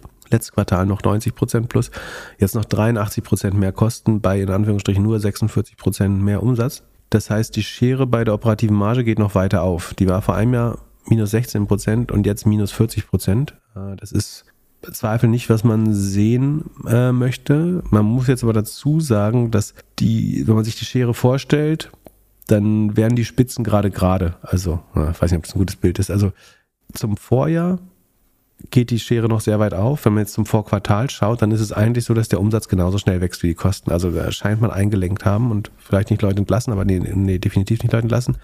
Aber die Kosten steigen jetzt nur noch moderater, das heißt, moderater, das heißt, das wird ein bisschen besser im nächsten Quartal, würde ich vermuten. Ähm, nicht, dass die Schere zugeht, aber dass es zumindest nicht weiter aufgeht. Äh, das lässt sich so ein bisschen äh, schon, das deutet sich an, für mich zumindest. Aber ansonsten, der Cashflow ist noch minus 26 Prozent auf Quartalsbasis. Zusätzlich äh, hauen sie halt Aktienoptionen raus. Ähm, gut ist, dass die DBNER, die Expansion Rate, noch bei 126 ist, obwohl sich natürlich, ich würde annehmen, das ist auch eher so consumption-based ein bisschen. Das heißt, ähm, es wird ja nicht einfacher gerade durch weniger E-Commerce-Volumen und so weiter. Von daher ist eigentlich ganz gut, halten sie die DBNER ganz gut.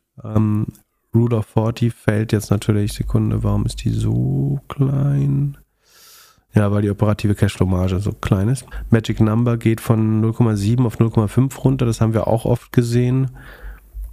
Das ist halt schwer mit Währungseffekten und Präzession diese, diese 0,7, die so ein bisschen als gute Untergrenze gilt zu halten. Ich würde es jetzt mal, man könnte schon so ein bisschen auf den Umschwung spekulieren. Also ich glaube, die Zahlen werden weniger schlecht, nicht wirklich besser, aber weniger schlecht nächstes Quartal. Ich glaube, prinzipiell wird das Tool, also das, was wäre jetzt mein Bull Case wäre oder mein Long Case wäre, gerade wenn Werbebudgets nicht mehr steigen so sehr, wird sowas wie Retention, Reactivation, ähm, mehr aus CRM, mehr aus den Stammkunden rausholen, natürlich immer wichtiger. Das heißt, ich würde vermuten, dass Brace schneller wächst als der Werbemarkt zum Beispiel. Äh, relativ einfach Statement, aber dem geht es ja noch deutlich schlechter. Also, ähm, wie gesagt, die wachsen ja 46 Prozent. Ne? Das ist ja äh, nicht von schlechten Kindern, äh, Eltern hier. Nicht von schlechten Kindern. Ja, die Börse hat nicht so gut reagiert, sondern von den Hoch sind sie natürlich auch weit runtergekommen. Ich kann mir so ein bisschen vorstellen, dass es ein Turnaround ist, aber eigentlich haben sie noch eine zu hohe Kostenbasis. Also minus 40 Prozent operativer Marge ist schon, also Rule of 40 ist halt einfach nur, nur 21 Prozent. Das Wachstum beschleunigen werden sie sicherlich nicht können. Das heißt, sie müssen eigentlich an den Kosten arbeiten äh, um die Rule of 40 zu verbessern? Nee, also zugreifen würde ich nicht. Ähm, ich glaube, es wird besser, aber müssen wir jetzt gucken, wie viel, wie, wie gut es, ich guck mal, wie es gepreist ist. Man kann natürlich sagen, es ist ja egal, wie gut oder schlecht es aussieht, wenn es sich tendenziell verbessert, dann ähm, wird der Kurs so oder so hochgehen, aber man muss schon natürlich gucken, ob es insgesamt irgendwie passt.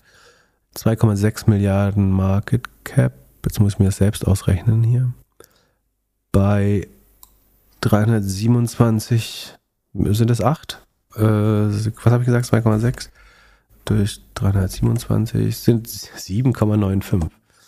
Siehst du? Das was, wenn die Lehrer mal gesagt haben, du hast keinen Taschenrechner, dann kannst du alles im Kopf. So, äh, achtmal finde ich dann doch ein bisschen zu teuer, glaube ich. Das, äh, aber ich mag die Lösung trotzdem. Ähm, das ist finanziell, glaube ich, gerade schwer. Muss mal gucken. Vielleicht sollten die auch an den Kosten einfach mal ein bisschen, was machen sie beim Marketing? Marketing haben sie auch noch leicht erhöht, aber nur noch drei, drei Millionen mehr, von 50 auf 53 Millionen. RD auch ganz leicht erhöht. General Admin plus 10 Prozent zum Vorquartal. Glauben die, dass sie beim Aufschwung wieder so gut dastehen? Ich glaube, ich, ich glaube, man muss schon ein bisschen da was bei den Kosten machen, äh, um wenigstens äh, die Kost, das Kostenwachstum mal komplett zu stoppen gerade. Es wächst zwar nur noch sehr langsam, aber es ist immer noch, also die, die Lücke minus 40 Prozent operative Marge ist zu groß, finde ich, für das inzwischen moderatere Wachstum. 46 immer noch sehr gut, aber wie gesagt, dazu ist die Rule of 40 halt wirklich gut, um zu erkennen, ob man würde man dieses Modell erst vorzeichnen mit sagen, immer weniger Wachstum, sagen wir jedes Quartal 5% weniger Wachstum oder naja, so ein bisschen logarithmisch runtergehend und die Kosten ähnlich, dann würde es sehr, sehr, sehr lange dauern, bis sich das ins Positive dreht. Ähm, selbst wenn sie die Kosten jetzt nur langsam steigern. Ähm, von daher, glaube ich, müssen sie da ein bisschen adjustieren. Oder sie finden einen Weg, mehr zu wachsen. Ja. So, dann noch schnell hier die Regulatorik Corner. Wir haben es früher genannt. Äh, Competition Corner? Nee, Antitrust Corner. Com Antitrust. Ähm, Competition Corner ist eigentlich auch lustig. Oh, es gibt bestimmt schon einen Podcast, der so heißt also gar nicht so viel passiert diese Woche, aber eine spannende Sache ist, und zwar scheint es so, als würde Apple sich unterwerfen und Sideloading äh, als Konzession an die EU-Bestimmung äh, ähm, sowohl alternative App Stores als auch Sideloading, also schreibt Trung Fan, so ein äh, Twitter-Account können wir auch verlinken, alternative App Stores erlauben. Das heißt, eine, eine App, in der man andere Apps laden kann. Ähm, Sideloading of Apps, also dass du am App Store vorbei äh, übers Web Apps laden, die Öffnung von APIs, die bisher nur Apple zur Verfügung stehen. Und die Öffnung für Kameras und NFC, also die Near Field Communication, die ja, weiß ich, also womit man bezahlt zum Beispiel, ähm, worauf man bisher nur über Apple ähm, Zugriff hat, sowas für Payment-Anbietern so unheimlich schwer ist. Ähm, sicherlich keine einfache, also und es steht noch im Raum. Third-Party-Payments und iMessage öffnen, so da will die EU ja eigentlich auch Interoperabilität. Also, dass du quasi von WhatsApp zu, dass, dass wir endlich von, äh, ich irgendwie von Signal auf deinen iMessage schreiben kann, damit die Bubbles grün sind und nicht blau. Das, das scheint noch nicht gelöst zu sein. Aber ja, das wäre natürlich spannend. Wenn, dann könnte es natürlich viele Möglichkeiten auch geben. Also gerade was Sideloading und alternative App Store angeht, gäbe es halt Lösungen an diesen 15, 30 Prozent Fee vorbeizukommen. Was müsste man da machen? Ja, einfach einen eigenen Store haben oder auf der eigenen Webseite die Sachen verkaufen als Brand. Also, äh, Oder- äh, äh, um zurück zu Elon zu gehen, der scheint das ja jetzt mit Twitter Blue so zu machen, dass es irgendwie bei Apple mehr kostet als bei ihm oder bei Twitter selbst.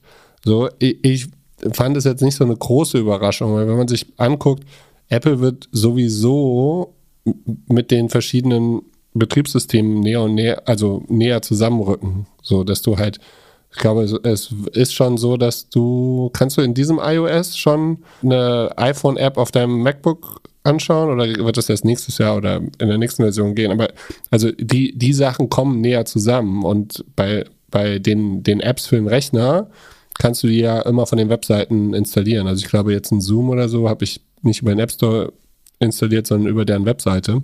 Von daher müssen sie das sowieso ein bisschen offener machen.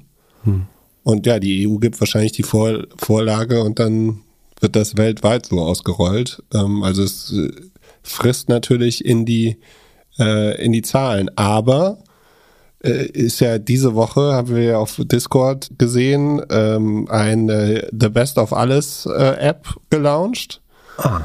Und wenn ich mir die halt runterlade auf dem Telefon und ich sehe, dass ich damit mich nicht mit Apple anmelde, dann mache ich das halt auch nicht mehr. So, weil ich halt immer, wenn ich neue Apps habe und so, möchte ich einfach nicht, dass die meinen Account haben und alles. Ich möchte, also ich habe keinen Bock auf die E-Mails, ich habe keine Lust, dass die meinen Namen, meine E-Mail-Adresse und alles wissen. Ich habe keine Lust auf, auf Kreditkarten denen zu geben. So, deswegen ist für mich als Apple-Nutzer äh, habe ich kein Problem, irgendwie vielleicht hier und da ein kleines Premium zu zahlen, aber dafür habe ich irgendwie keinen Stress. Und da wird es so ein bisschen das, das Zusammenspiel geben zwischen, äh, klar kann ich rausgehen äh, und irgendwie ein bisschen Geld sparen, aber dann bin ich halt auch nicht mehr so sicher, wie wenn ich in dem Apple-Environment bleibe. Von daher, ich finde es nicht so die ri riesen Story, aber natürlich, die EU wird Dafür da haben was sie es aber ändern. lange hart verteidigt, dass sie es nicht machen wollen. Ja, ja. Aber ich meine, safe, safe, safe ist safe. Genau. Ich, finde ganz spannend, also man könnte ja sozusagen die blauäugige Bullen-Story machen und sagen, let's go long Spotify, Netflix, alle, die noch an Apple zahlen. So, deren Geschäftsmodell wird ja deutlich besser, ne? Eigentlich dadurch. Wobei bei Spotify muss man sagen, dass sie alles, was sie mehr bekommen, ja trotzdem wieder mit den Künstlern teilen. Das heißt, die Rohmarge verändert sich gar nicht, aber der Umsatz würde erstmal steigen. Also es ist schon trotzdem ein positiver Effekt.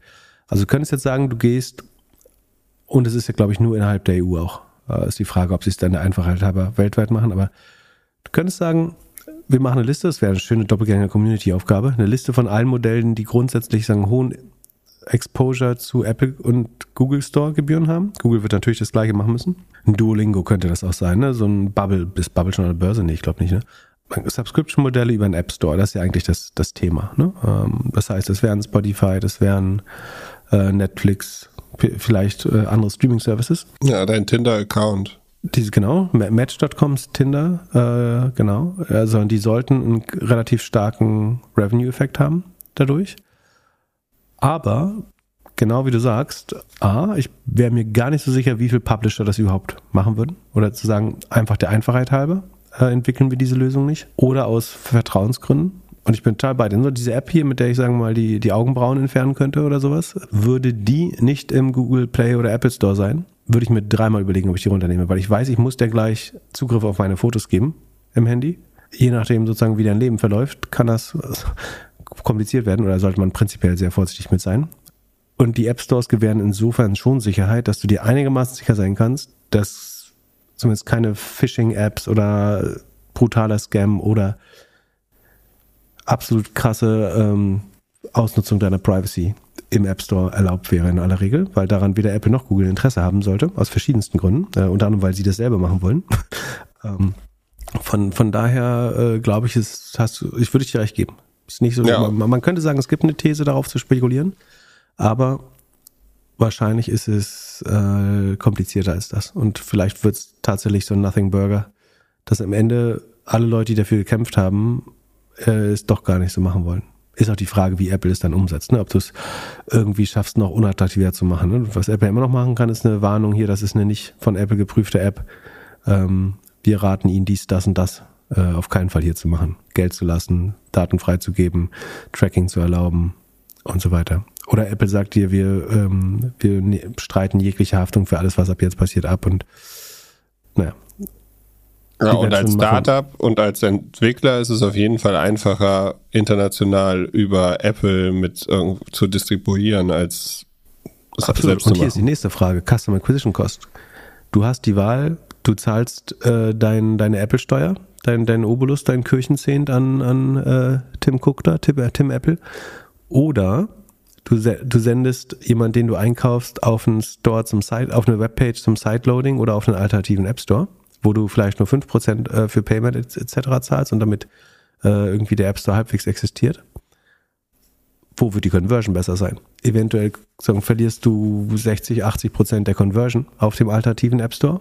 Dann hilfst du gar dann sagst du lieber, ich nehme ein bisschen weniger Revenue, aber habe eine höhere Conversion und spare am Anfang bei den Customer Acquisition Costs. Also es ist, ich würde auch wetten, dass es kein, dass weniger als 5 Prozent aller Apps jemals über Sideloading oder alternative App Stores geladen werden.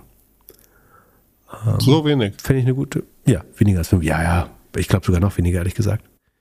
Wenn du überlegst, dass ein großer Teil der App schon vorinstalliert ist ähm, und nur noch von Gerät zu Gerät übertragen werden inzwischen. Du bist ja, du bleibst ja im Ökosystem und wie oft installierst du überhaupt noch neue Apps? Was schon spannend sein könnte, ist, wenn du halt in der App siehst, so entweder machst du jetzt In-App-Purchase oder es ist 20% günstiger, wenn du hier auf den Link klickst. Ja, aber würdest du dafür, würdest du dafür wechseln? In, in das Parallelsystem? Ist ja nicht wirklich parallel. Du musst ja dann nur noch Dann einmal vielleicht. von, wenn, der- wenn, der Kunde, also du musst ja, wenn dann die, die, die Rente teilen, also du sagst, ein Teil kriegt der Publi- App-Publisher und ein Teil bekommst du, dann ist so wenig. Ich glaube, es lohnt sich nicht. Am Ende zahlen die Leute, ich mein, 15% sind langfristig auch gar nicht so unfair, finde ich. Ich glaube, die 30% auf Digital Goods, die tun weh. Wenn du alles, was du in der App kaufst, 30% kostet, das ist, glaube ich, das, was am meisten wehtut. Aber, ja. Top. So, Dann ist schon wieder schönen geworden Samstag, heute. schönes Wochenende. Vielen Dank für die Geduld. Ähm, Und ich freue mich auf eine Elon-freie Folge für Mittwoch und Genau, die für alle- Weihnachtsfeier. Für alle, die die erste Stunde geskippt haben, äh, könnt ihr jetzt nochmal den Elon-Part hören. Äh, war eigentlich total interessant. Bis zum nächsten Mal. Ciao, ciao. Peace.